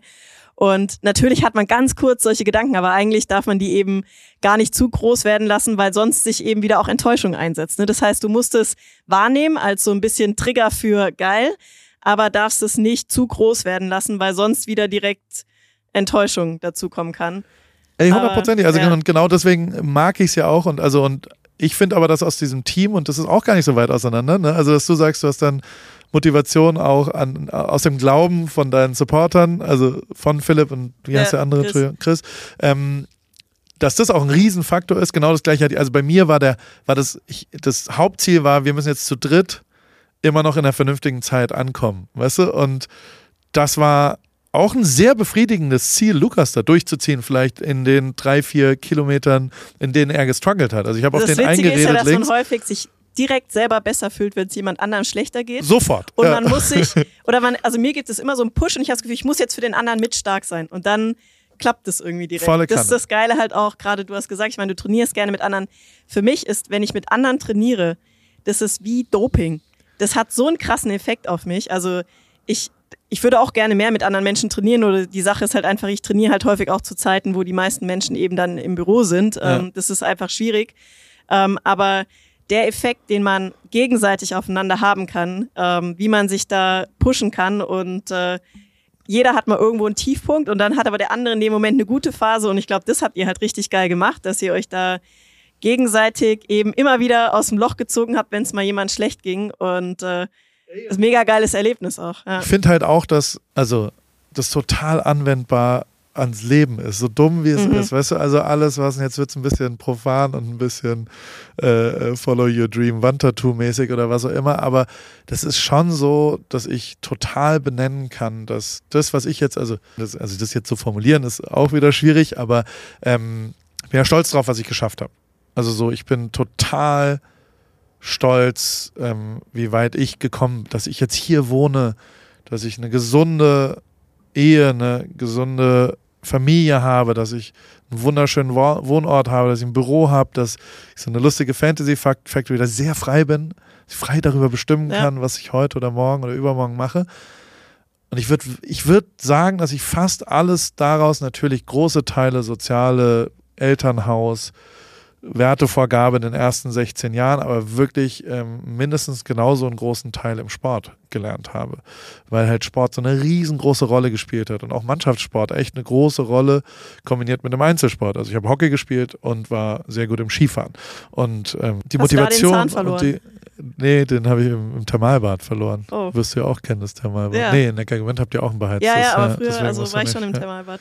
Im Thermalbad bin ich rückwärts eine Rutsche runtergerutscht und dann musste ich zuvor Komposch, der, äh, der Kieferchirurgin in der Kopfklinik Heidelberg. die, die hat ein bisschen was verzockt, lange Geschichte. Aber ich glaube, was wir teilen ist, also das kommt mir zumindest so vor, ist so ein ähm, Glaube daran, dass alles gut wird, was man so macht. Also ich mache mir gar nicht so viel Gedanken darüber, gehe ich jetzt hier irgendwie extrem Risiko ein und oh, finanzielles Risiko und so. Das ist natürlich auch, als ich irgendwann mal meinen Beruf verlassen habe und Profisport nur noch gemacht habe, ich habe mir nie eigentlich so Gedanken, also schon Gedanken gemacht, okay, das ist jetzt ein gewisses Risiko, aber ich glaube immer dran, dass das gut wird, was ich mache. Und ich habe da, also allein das ist ja schon eigentlich so ein, so ein positives Mindset, ähm, was auch am Ende dazu führt, dass Erfolg wahrscheinlicher wird.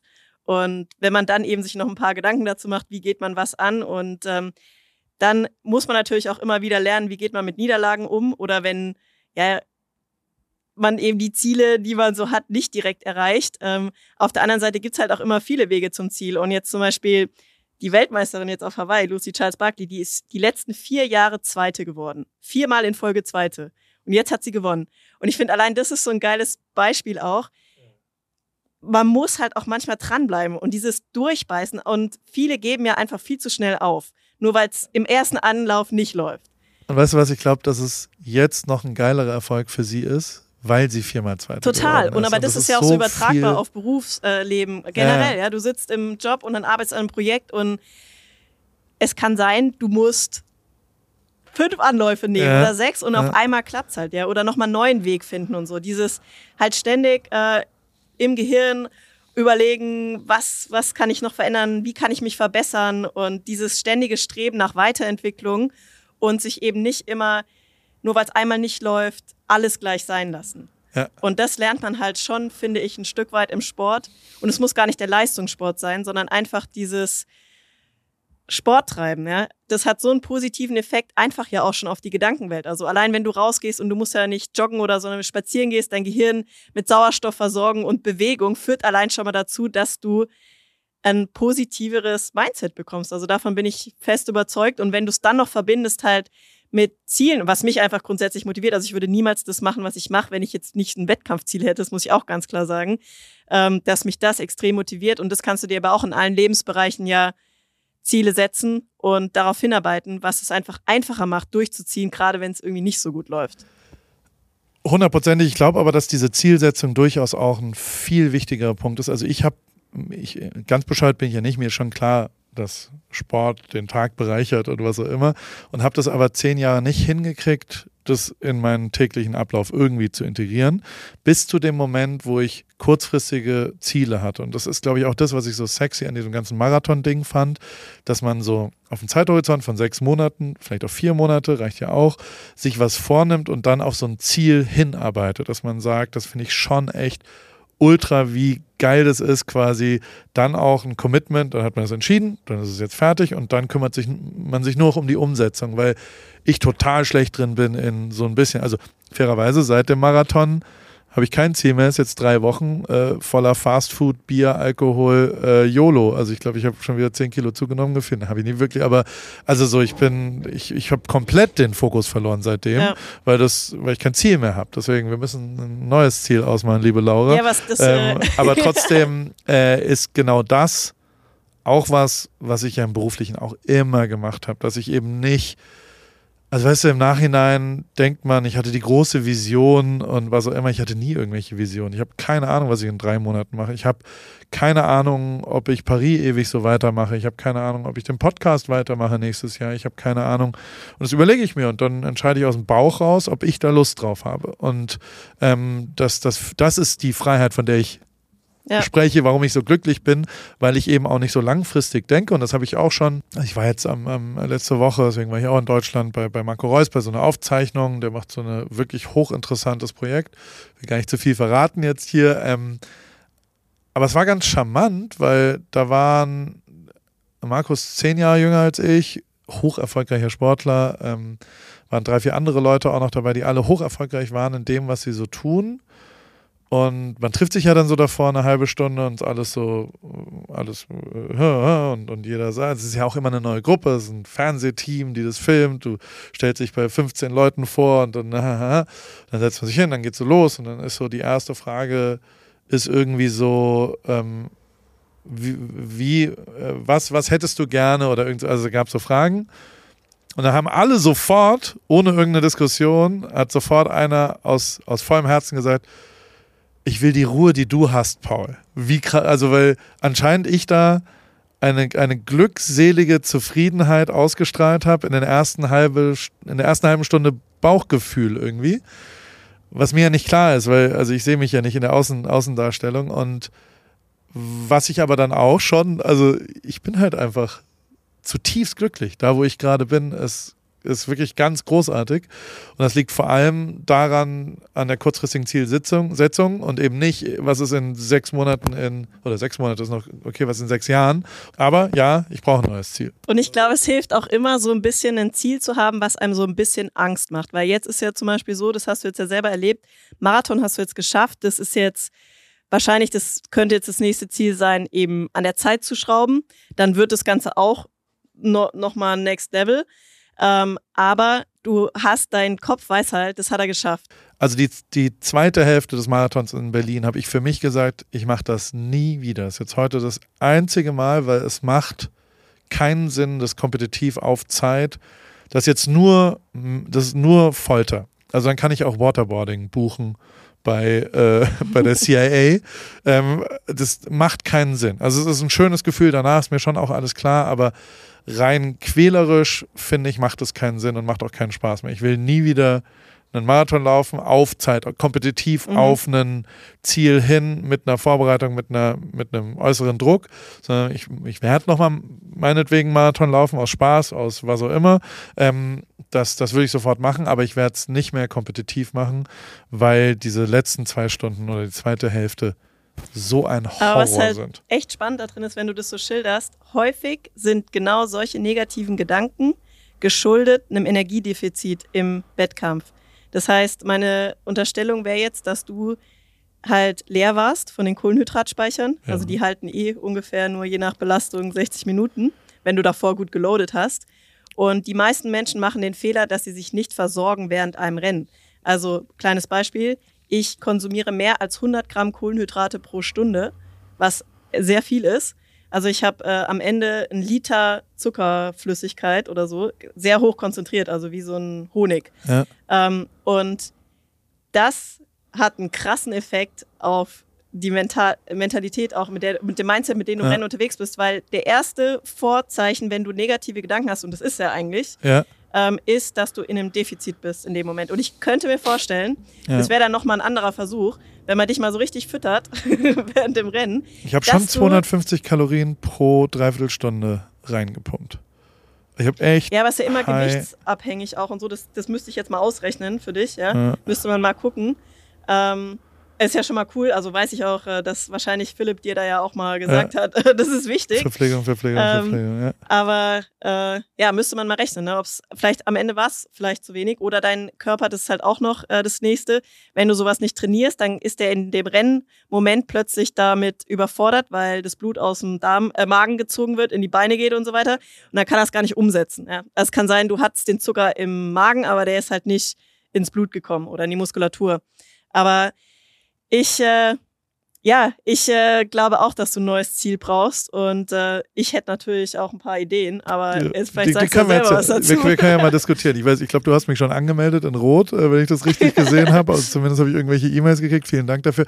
Du bist in Rot nächstes Jahr? Also, ob ich selbst am Start bin, habe ich jetzt äh, noch nicht. Ich habe jetzt meine Wettkampfplanung für nächstes ja. Jahr einfach noch nicht äh, gemacht.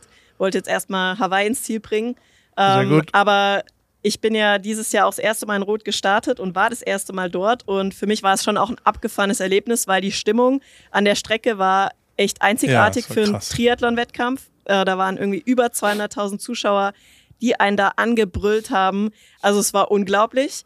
Und also ich sage jetzt mal so, selbst wenn ich nicht äh, selbst starten sollte, bin ich auf jeden Fall da. ähm, weil natürlich das auch für Sponsoren und so weiter einfach ein wichtiges, großes Event in Deutschland ist, das größte Triathlon-Event in Deutschland. Und äh, ich hätte auf jeden Fall auch Bock, da wieder zu starten. Ähm, Wäre natürlich auch irgendwie ein Highlight, äh, mit dir zusammen da zu starten. Ja, genau, wir, wir, sehen uns ja dann keine Sekunde. Ja, doch, das ist glaub, eigentlich schon also das Geile, dass man eben, und das ist auch das Besondere, muss man echt sagen, im Triathlon, dass halt dort Profis und Amateure ähm, auf der gleichen Strecke unterwegs sind, ähm, dass man sich sieht, dass man sich sogar gegenseitig anfeuern kann. Je nachdem müssen wir halt ausrechnen, ne? so vom äh, Pacing musste halt. Kann ich ein bisschen ähm, Windschatten fahren bei dir? ja, es ja sind nicht. zwei Radrunden. Es könnte tatsächlich, je nachdem, wann deine Startzeit wäre. Äh, ich glaube, ich kann kommen. keine Sekunde mit dir mit Windschatten fahren. Ich glaube, es ist nicht möglich technisch. Doch, auf jeden Fall. Also, wenn du das nächste Mal in Heidelberg bist, äh, wäre es mir eine Freude. Jetzt gerade habe ich ja dann demnächst Off-Season und so. Ich bin ein toller Windschattengeber, weil ich sehr ja, viel das Masse ich, ja. mitkriege. Das wird mir dann natürlich oh. immer gesagt, dass ich nicht so viel Windschatten ja, gebe, das nicht bringt, nicht so viel bringt, aber ähm, ich mache jetzt auch erstmal Massephase und vielleicht gebe ich dir dann ein bisschen Windschatten. Eugen und ich, du kennst ja Eugen, wir haben ja immer ein bisschen bescheuerte Ideen und so weiter. Wir haben vor, der, also wir haben es nicht nur vor, ich glaube, wir machen es. Und das ist hier auch eine Einladung, falls du, falls du dann doch nochmal andere Gedanken machst. Ähm, wir wollen an dem gleichen Wochenende, ähm, es gibt einen Ort, oh Gott, das ist so dumm. Ähm, also, vielleicht kiffen wir auch ein bisschen zu viel, muss ich auch zugeben, ne? aber äh, als kleiner Disclaimer. Ähm, Eugen und ich wollen die Challenge Grün machen. Es gibt einen Ort im Allgäu, der heißt Grün, auch falsch geschrieben, K-R-Ü-N. Mhm. Und ähm, das, ist eine, das ist eine Langdistanz mit Freunden. Da gibt es keine einzige Regel. Also, weil wir ja schon ein bisschen jetzt nicht ganz äh, äh, optimal uns mit, mit, den ganzen Regeln. Äh, äh, der so schön, das Publikum war wirklich faszinierend in Rot, sensationell und, und die Organisatoren ja auch, aber es ging schon sehr Allmann kartoffelmäßig. Ähm, also haben wir ja schon 15 Mal besprochen, dass ich das echt ein bisschen nervig fand, wenn irgendwelche Leute auf Rollern dann rote Kante gleich und ich so, Alter, das ist doch scheißegal. Ich bin ein Amateur, der was auch immer macht jetzt und wie viele Leute mich angemaut haben, als ich mich da mit Leuten unterhalten habe beim Radfahren. Das ist also im Amateursport finde ich schwachsinnig. Aber ähm, deswegen äh, überlegen wir uns ähm, und in Rot ist ja alles so grün gesponsert, weil Datev der Hauptsponsor mhm. ist, weißt du? Bei der Challenge grün, wir müssen glaube ich Challenge dann anders schreiben, weil sonst werden wir verklagt von denen. Ähm, da dürfen nur vier Leute mitmachen. Das ist nur Eugen und ich und äh, wir nehmen noch zwei andere mit. Vielleicht. Werde ich jetzt eingeladen, oder? Wenn du Zeit hast, würde ich dich als meine Wildcard und äh, vielleicht müssen wir mal noch über Preisgeld reden. Vielleicht, ja, Preisgeld ist, äh, ist äh, wir würden es sponsern lassen, glaube ich, von Rügenwalder Mühle. Die sind ja rot. dann gibt es einen roten Teppich da zum Ziel. Die veganen Würste würden mir auf jeden Fall schon Deswegen, also es wäre tatsächlich ein schönes Produkt. Und ähm, am Ende träume ich davon, eine Langdistanz einfach gemeinsam zu machen. Also tatsächlich halt schwimmen, danach kurz warten, ähm, Radfahren, vielleicht sogar eine Mittagspause als einzige Regel, dass man quasi sagt, alle müssen sich einmal, das im Allgäu ist wunderschön da, dann gibt es eine, äh, wo man irgendwo einkehrt und ähm, quasi den sportlichen, vergleichbaren, zeitlichen Aspekt auch, weil also ja, ich habe jetzt gerade so ein bisschen das Gefühl, dass du dich vor der Zeitmessung drücken willst. Hundertprozentig. genau das will ich. Äh, ohne irgendeine Sache. Ähm, ich finde die Idee auch charmant nach wie vor. Ich finde es auch gut. Ähm, ich weiß nicht, ob wir es am gleichen Wochenende wie rot machen oder was äh, dann drüber. Ich finde es auch einen guten Witz irgendwie. Also nach wie vor finde find ich das irgendwie äh, stumpf und passend zu uns. Und also auch äh, ähm, ähm, die, das sind halt so verkopfte, dumme. Rot ist ja auch falsch geschrieben und so. Also ich finde es nicht See. so gut. Also ich muss sagen, ich habe das Gefühl, du willst dich drücken vor Rot. Ja. Oder vor einer anderen Langdistanz ich ich finde es eine geile Idee, aber ich fände es eher eine geile Idee, wenn du sagst, du suchst dir vier Leute, die alle auch das Rennen machen mit dir. Also die müssen, ihr müsst ja nicht jetzt Händchen halten, da laufen würde, und so. Also und ihr macht dieses Event als quasi wie so eine Art Test-Event vor dem Rennen, wo man aber vielleicht die Distanz kürzer macht, ja, weil es macht keinen Sinn, die Langdistanz im Training schon mal zu absolvieren oder an zwei Tagen zum Beispiel oder an drei Tagen. Aber ein Marathon vorher zu laufen hat eigentlich sowieso überhaupt gar keinen Sinn. Und auch die 180 Kilometer vorher musst du nicht Rad fahren. Äh, die 3,8 Kilometer schwimmen würde ich schon unterschreiben, dass du die immer machst. Ähm, ich glaube, also für mich klingt es nach einem geilen Erlebnistag, nach einem ja. Trainingstag, äh, nach einem, was man auch äh, ja sicher cool ähm, ja irgendwie filmen kann und mitnehmen kann und erzählen kann. Aber es ist, denke ich, nicht vergleichbar jetzt mit der Herausforderung, der du dich stellen müsstest, wenn du dich wirklich anmeldest mit Zeitchip um deinen Knöchel da reingehst und auch weißt, Wechselzeiten zählen, weißt du, weil da kannst du ja auch sehr viel Zeit, wenn du jetzt hier deine Mittagspause planst und den Grill gerne neben deinem Fahrrad in der Wechselzone aufstellen würdest, muss ich sagen, jetzt, äh, bin ich mir nicht sicher, ob das auch von der Zielsetzung bei dir auslösen würde, dass du wirklich, ähm, ja, dich richtig so, weißt du, so durchziehst. Du rennst offene Türen ein, genau, das wäre dann quasi die, die, also das, was gibt's denn so, also jetzt mal vorausgesetzt, ich, ich lasse mich da nicht, weil manchmal bin ich sehr dickköpfig wie ein dummer Elefant, nicht von abbringen, dass man da doch alle drei Distanzen an einem Tag hinbekommt. Das will ich mal so testen, was so passiert. Und vielleicht kann man ja auch abkürzen oder was auch immer. Ähm, ja, du kannst es safe machen. Das wird vier, klappen, aber ja. dann wirst also ich würde es halt nicht machen, wenn du tatsächlich noch was, einen anderen Wettkampf wirklich machen wollen würdest. Also, Ever, nein. Aber vier Wochen später kann man, oder was ist denn kurze Zeit?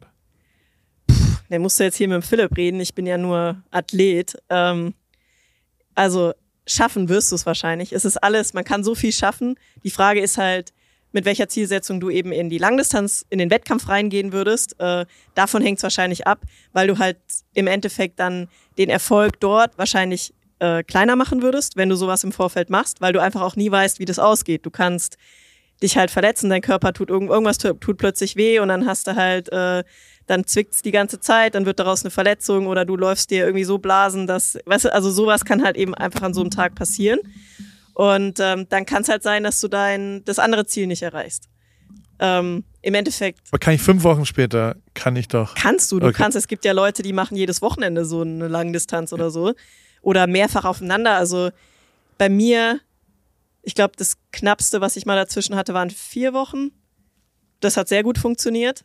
Aber ich würde dann auch nicht vier Wochen später nochmal irgendwas machen, ja, weil irgendwann, das sitzt halt schon auch tief im Körper drin. Ich meine, klar, jetzt bei mir ist jetzt der Körper irgendwie mein Kapital. Äh, du hast dann vielleicht, äh, kannst dich dann mehr Hallo, gehen lassen mein dazwischen. Körper ist auch mein Kapital. ja, aber du kannst dann auch mal aus dem Sitzen arbeiten und so oder ja, mal zehn Kilo zunehmen und ja, dein Business läuft trotzdem noch. Das wäre bei mir wahrscheinlich, ähm, weiß ich nicht, wie gut es dann noch laufen würde. Aber könnte ich auch mal ausprobieren. Also wir gehen jetzt gleich rüber. Ich ich gebe den Commitment, also ich glaube, du hast recht, äh, du, du rennst bei mir offene Türen ein. Ich würde den, wir, wir suchen uns was raus, wo ich aber eher allein, ich glaube, ich würde es gerne, also ich würde es nicht nochmal, ich finde Berlin war so ein gemeinsames öffentliches, riesengroßes Fan, alles wahnsinnig. Ähm, ich glaube, das würde ich allein machen. Ich, ich also ich habe auch nicht so das Gefühl, dass ich, dass ich wirklich eine Zeitzielsetzung, sondern ernstzunehmendes Ankommen. Und dafür finde ich schon interessant, das einzeln mit Pausen und Freunden zu testen, wie sich so anfühlt. Das ähm, muss ich sagen, dass jetzt das Berlin-Erlebnis schon auch gut war, weil ich es davor als LA, LA irgendwie mal getestet habe, dass ich nicht so ganz ins kalte Wasser und überhaupt kein Gefühl dafür habe, wie sich das so anfühlt. Aber was hältst du denn davon? Weil die perfekte Vorbereitung für eine Langdistanz ist eigentlich eine sogenannte Mitteldistanz. Das heißt, die Hälfte der Strecke. Das ist eigentlich auch das, was ich äh, am meisten mache an Wettkämpfen. Und wenn ihr zum Beispiel eine Mitteldistanz macht, ja, das heißt 1,9 schwimmen, 90 Rad und einen Halbmarathon laufen. Und ich fände persönlich halt richtig geil und da hätte ich auch so richtig Bock drauf, dich zu unterstützen, dass du eben dir alleine das Ziel setzt, dass du alleine den Wettkampf machst und du musst dir jetzt ja keine irgendwie erstmal jetzt irgendeine krasse Zeit vornehmen oder so, aber dass du es halt mit einer Ernsthaftigkeit angehst und dass wir dich auch so ein Stück weit richtig durchoptimieren. Also wir könnten dich mal in den Windkanal stellen und so. Weißt du, ausprobieren. Das ist so spannend, was du halt beeinflussen kannst durch einen Anzug, durch einen Helm, durch eine Position und Verpflegung und so. Und das sind halt so viele Faktoren, die im Triathlon halt Erfolg wahrscheinlicher machen und natürlich auch ein gutes Training. Und das Projekt fände ich halt richtig geil. Und wenn du halt schon da eben auch so mit einer gewissen Ernsthaftigkeit rangehen würdest, ähm, und es muss jetzt ja nicht irgendwie, also keine Ahnung, das, das wird sich dann zeigen auch aus, aus dem Training und so, was dann vielleicht möglich ist und so. Aber ich glaube tatsächlich, dass das eben auch dir helfen würde, nochmal so ein, so ein Kick, Adrenalin-Erlebnis zu haben, weil das andere ist geil und es wäre perfekt über die Mitteldistanz. Und es wäre die perfekte Vorbereitung. Ich kann damit so schlecht umgehen, wenn du, also du hast ja unbestritten eine höhere Expertise als ich äh, da drin. ich will aber trotzdem, dass du jetzt sagst, ja, mach den Scheiß da und dann ja, kannst du fünf Wochen. ich merke das schon. Ach Mann. Naja. Gucken wir mal. Schauen wir mal. Also da schauen wir, aber wir gehen jetzt rüber und wir setzen uns an, an den Kalender und dann wählen wir eins aus, ähm, was dann, und dann bin ich am Start. Geil, finde ich richtig gut. Wir müssen noch kurz über Eisbaden reden. Und dann sind wir auch schon, wir haben schon wieder Das überzogen. muss jetzt nicht unbedingt sein. Sag mal, du, also du bist, wenn, wenn ich jetzt eins ja auch jeder gelernt hat in den letzten, dass du wirklich eine beeindruckende Frau bist und eine beeindruckende Athletin. Also wirklich ultra cool und zutiefst äh, äh inspirierend und impressierend ist es. Sagt Dankeschön, aber heute Morgen habe ich dich enttäuscht. Ähm, heute Morgen hast du mich enttäuscht. Ja. Ich meine, hackt's oder was? Also du, ja, du gibst mal. dir das, was du dir gibst, am Wochenende auf Hawaii. Beim härtesten Wett. Wahrscheinlich gibt es eine Tour de France, ist vielleicht auch nochmal ähnlich krass, aber es ist unbestritten. Ist jetzt nicht. Es geht immer noch länger Golf. und so weiter. Aber nicht, ja, nee. also so. Ja. Ähm, und dann gehst du hier ins Eisbad und nach, ich habe es nachgeschaut leider, 18 Sekunden. Nee, das stimmt nicht. 18 Sekunden. Das hast du nicht. Der, ich habe, Paul behauptet jetzt, er hätte auf einer Sanduhr die Sandkörner gezählt. Also, ich, ich sag zu meiner Verteidigung, ich habe mich schön warm geduscht morgens. Ja, das war dumm. Und dann komme ich aus der Dusche raus und dann sagt Paul, hat mich nicht davon abgehalten, das zu tun. Jetzt hast du aber den Anfängerfehler gemacht. Ich so, ja, super. Ich habe dich gar nicht gesehen davon, ja, ich habe okay. noch geschlafen. Dann, ja, ich dachte, ich, äh, weißt du, bevor ich in das heilige Eisbad steige, äh, reinige ich den Körper. So, dazu muss ich noch sagen, ich habe extrem geschwollene Füße, äh, misshandelte Zehen, kennt auch jeder Warum wahrscheinlich. Denn überhaupt? Ja, das ist echt eine gute Frage. Dann dieses Ganze im Flugzeug sitzen und so weiter. Also ich fühle mich richtig mies, mhm. körperlich. Und ähm, es war, ich war schon oft in St. Moritz im, Eisba äh, im Eisbach, ja. ja. Das, da bin ich richtig gut drin. Ja. Ähm, aber das heute Morgen ohne Scheiß, das hast du auch safe nochmal kälter gedreht, als ich kam. Das war das mir einfach zu kalt. Ich komme aus Hawaii, ich bin hitzeakklimatisiert. Ja, ja. Ich habe vier Zehen, die gerade Ich höre eine Entschuldigung. Tut mir also leid. Ich, ich, keine Ahnung, ja, holen Entschuldigung einen Titel jetzt auf einmal. Oder? Ja, also, aber ich muss sagen, das ist natürlich jetzt eine Challenge. Also, wenn du mir so ein Ding zu Hause hinstellst, dann äh, trainiere ich da jetzt. Es war mir ein bisschen peinlich und unangenehm, muss ich auch sagen. Einfach weil ich so. Vor allem, weil dein Wärter ich sehr hatte so das Gefühl, Mann drei Minuten ich habe gar keine macht. Willenskraft mehr. Ähm, Vielleicht einfach, ist sie auch leer vom Wochenende. Die war jetzt leer, genau. Die braucht, glaube ich, noch ein paar Tage, um, um zu loaden wieder. Ähm, aber ist, ich würde sagen, Challenge accepted. Also, das ist jetzt was, woran ich arbeite. Äh, Kälteresistenz. Und ja, aber das ist kein Ziel. Also, das ist ein. Also, wir suchen heute was raus, wo ich mich morgen anmelde, nachdem du drei Minuten Eisbad gemacht hast. Boah. Nee, come on. Das ist, also. Ja, aber erst recherchiere ich noch, ob das mit meinen Zähnen, ob das wirklich medizinisch äh, gesund, ist, also ob das, äh, ob die nicht danach abfallen oder so. Ja, wo gehobelt wird, fallen Späne, liebe Laura. ja, aber ich du kannst jetzt noch. nicht, dafür macht Paul Ripke nächstes Jahr eine Langdistanz. Das ist ja auch ein toller Preis für abgefallene Zehen. Zehen. drei ja, Minuten im Eisbad wären dann aber gleichzusetzen mit einem drei Stunden Marathon von dir. Nee. Ich, wie soll ich denn in drei Stunden, da habe ich die Füße, habe ich die, äh, na, wahrscheinlich, wenn man. Ist jetzt aber auch, weißt du, lässt sich alles verändern. das, äh, okay, jetzt wird es hier zu. Aber wir haben, äh, wir haben ein Ziel. Ja. Das ist doch schön und leider muss ich dann ab heute rangehen ans Biohacking wieder. Ich finde es sehr interessant. Und es ist schon, muss schon auch sagen, dass das letzte halbe Jahr ich also jetzt gerade die letzten drei, vier Wochen vorm meinem Wettkampf, mich noch nie so gut gefühlt, körperlich, noch nie so gut. Jeden Morgen wachst du auf. Auch das Alkohol weglassen ist einfach so geil und so klar mit einem mit einem Ziel. Äh, äh, ja, das ist schon echt gut. Deswegen Auf jeden Fall, ja, kann ich nur unterschreiben. Und ich finde es aber auch so krass, ich meine, das hast du jetzt ja auch gerade erlebt, wie schnell das halt auch wieder sich umdreht. Ja. Also ich habe jetzt ja auch erstmal gerade kein Wettkampfziel und jetzt auch keinen Trainingsplan oder so für die nächsten, weiß ich nicht, paar Wochen. Und die Fitness, also jetzt würde ich sagen, bin ich natürlich irgendwie gerade so auf dem Höchstpunkt gewesen. Wie schnell das weggeht, ähm, ist halt unfassbar. Wie schnell geht es denn weg? Jetzt kriege ich Angst. Ich habe ja, seit drei eine Wochen Woche, nichts. Zwei Was? Wochen geht es halt. Es kommt dann natürlich auch wieder, aber es ist schon krass. Ich habe drei Wochen man, nichts gemacht. Man abbaut. Ich war dreimal laufen oder so.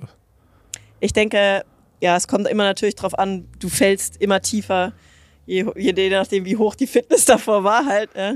Aber ähm, ja, dann geht's halt auch wieder schneller, okay. auf ein gewisses Niveau zu kommen.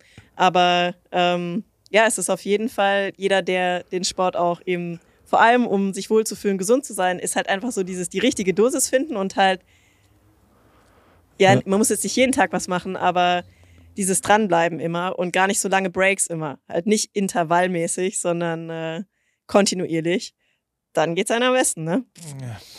I will try. Aber du hast natürlich auch einen extremen Lebensstil dafür mit viel Reisen und sowas immer erschwert. Ja? Das ist Horror. Aber jetzt so bin ich Routinen hier. dann zu haben. Nächsten vier ja. Monate keine Reise mehr. Geil, ja, das klingt doch perfekt. Jetzt hier und freue mich perfekt, drauf. um das Projekt zu starten. Das ist wirklich perfekt. Ja. Und äh, wir rechnen mal aus, wie viele Tage es dann sind. Auch der Zeitrahmen ist ja Vielleicht relativ müssen wir noch gut. Theresa ins äh, Boot holen, weil so ein Langdistanztraining, ähm, das ist schon, da muss die Familie dahinter stehen. Theresa steht hinter den Endeavors äh, des Paul. Das ist ja das Schöne. Deswegen sind wir schon, also ja, jetzt, jetzt wird's. jetzt besprechen wir alles. Die, ja. die ist da am Start und wahrscheinlich macht die auch eine der Sachen mit. Ich glaube, äh, Kraulen. Die will wirklich Kraulen lernen. Wir haben einen Schwimmtrainer auch Geil. mal engagiert. Das ja. ist, ähm, das sitzt tief in ihr drin, dass sie nicht kraulen kann, was glaube ich, deswegen muss sie auch mal, also hast du ja schon erzählt vorhin, glaube ich, dass du auch bis 24 nicht kraulen konntest. Ja. Und das, ähm, ja, das ist was, was, ja, ist gut. Das werden wir lernen. Und dann werden wir viel Zeit. Wir haben hier den Pool, das ja, äh, ihr habt die besten Ich habe keine externen hier. Faktoren mehr, die nicht äh, da sind. no excuses. Ja, stimmt schon. Gut, da haben wir ein Ziel. Wie lange haben wir denn jetzt gequatscht? Nee, 1,41. Oh Gott, da müssen wir uns. Äh oh Gott, haben wir überzogen. Ich habe nie drauf geschaut. Schon wieder so lang. Aber es war sehr interessant. Es ging ja auch um Langdistanz und so. Ja. Da braucht man ein bisschen langen Atem. Ich hab, und es gab bestimmt 20 Themen, die ich noch nicht besprochen habe, von wie du da reist, also wie ich euch gestern am Flughafen abgeholt habe. Also es gibt kaum, also in Europa gibt es, glaube ich, kein Auto, was euch so abholen kann. mit, den, nee, safe mit den drei riesengroßen Radkoffern und fünf großen Taschen und also sehr logistisch. Ich dachte, die Formel 1 ist logistisch herausfordernd. Das ist bei dir ja ähnlich. Ich glaube, noch krasser, also es war mir auch ein bisschen peinlich überall, wo man, wo man so ja, rumsteht ne? mit den Koffern, die gucken mich halt auch alle so an und der Philipp sagt dann immer, ja, ich habe nur eine Badehose dabei. Ja. Also tut so, als wäre das ja, alles mein sofort, Zeug und ich habe da hier irgendwie so Schminkkoffer oder irgendwas. ähm, aber ich glaube, äh, hier so moderner Fünfkampf oder so, wo du noch ein Pferd hast und ähm, dann wird es noch krasser. Aber ansonsten ist Gewehre, so die in so Sicherheitsboxen noch ja. transportiert werden. Und ähm, hier rudern oder so mit dem Boot. Das ist dann auch nochmal richtig. Ja, aber das hast du ja nicht dabei. Also ich meine jetzt wirklich. Ja, aber das musst du ja auch, wenn glaub, du international du Wettkämpfe machst. Gut, das hast du nicht. Fliegst du ja äh, nicht, du gibst ja nicht dein Boot im Sperrgepäck Doch, auf. weiß ich nicht. Aber es muss on. ja auch irgendwo fliegen. Ja, aber äh, das gibt's okay, ja, aber du holst es nicht am äh, Baggage-Ding genau. ab und äh, Also ich glaube, du bist schon der am meisten bepackte Mensch an so einem also ich, ich würde, ein moderner Fünfkampfpferd wird ja auch anders transportiert als in, in, im Sperrgepäck. Und also der, der, ich glaube, es gibt wirklich keinen Sport, der mehr Logistik auf der Anreise beinhaltet. Ja, und es macht auch echt keinen Spaß, muss man ehrlich ja. sagen. Und ähm, ich habe schon auch manchmal den Gedanken, wieso habe ich mir jetzt eigentlich Triathlon ausgesucht? Weil zum Beispiel nur Laufen, hast Bowling. halt ein paar Laufschuhe. Laufen, ja, Bowling. Oder auch, auch Schwimmen, super. hast halt eine Brille. Oh, ja. Bowling, ja, aber da hast du immerhin so eine schwere Kugel. Keine Ahnung, ob du die mit die dir rumtransportierst. So einem coolen Case. Es ist schon auf jeden Fall aufwendig, vor allem wenn du eben dann auch äh, international Wettkämpfe bestreiten möchtest und eben das Reisen dazu kommt. Und was man da so alles mit seinem Fahrrad erleben kann, zum Glück gibt es AirTags mittlerweile, ja, oder ja. eben so Tracker, dass du dein Gepäck tracken kannst, weil wie viel da irgendwo verloren geht und dass man sein Fahrrad nie wieder sieht. Und ich meine, die Rennmaschinen, die sind halt auch ein bisschen was wert. Ja. Das heißt, es äh, ist schon schade, wenn du das nicht zurückbekommst. Ähm, und irgendwie verbindet man ja auch mit so einem, man hat ja eine Verbindung zu seinem Fahrrad. Ja, ich weiß nicht, ob es bei dir auch so ist, aber äh, ich verbringe so viele Stunden auf einem Fahrrad, also da sind wir schon. Hat es einen Namen? In der Vergangenheit hatte ich Namen. Tatsächlich jetzt noch nicht. Okay. Aber das wäre mal fällig, ja. Ich weiß auch noch nicht, äh, ich hatte immer männliche Namen vergeben, das war mir auch ein bisschen komisch, habe ich mich gefragt, warum mache ich das? Warum ist das jetzt nicht eine Frau? Das besprechen wir in der nächsten äh, Folge. Mache ich mir aber bei einer nächsten langen Trainingseinheit, mache ich mir da mal Gedanken drüber. Laura, vielen, vielen Dank. Äh, sehr, ich danke dir. Sehr beeindruckend. Danke an alle fürs ausdauernde Zuhören. Ja, ja. Stimmt, ja. Ausdauersport im Zuhören. Tschüss. Ciao. AWFNR, der Paul Ripke Podcast, ist mein Podcast, wo ich jede Woche jemanden aus meinem Telefonbuch anrufe und auf Aufnahme drücke. Und äh, es helfen mir aber auch ein paar Leute dabei. Und zwar die liebe Hanna, die macht das Ganze redaktionell und bereitet es ein bisschen vor und hat zwei, drei Ideen, was wir sonst noch so machen könnten und wo die Reise hingeht. Vielen Dank, liebe Hanna. Und der liebe Simon. Simon schneidet es dann danach und betreut es technisch. Und wie immer freue ich mich natürlich, wenn ihr vielleicht auch mal eine Werbung buchen wollt. Die gibt's bei Pro7. Und äh, alles andere äh, ist, wie es ist, jede Woche dienstags neu in deinem Podcast-Player.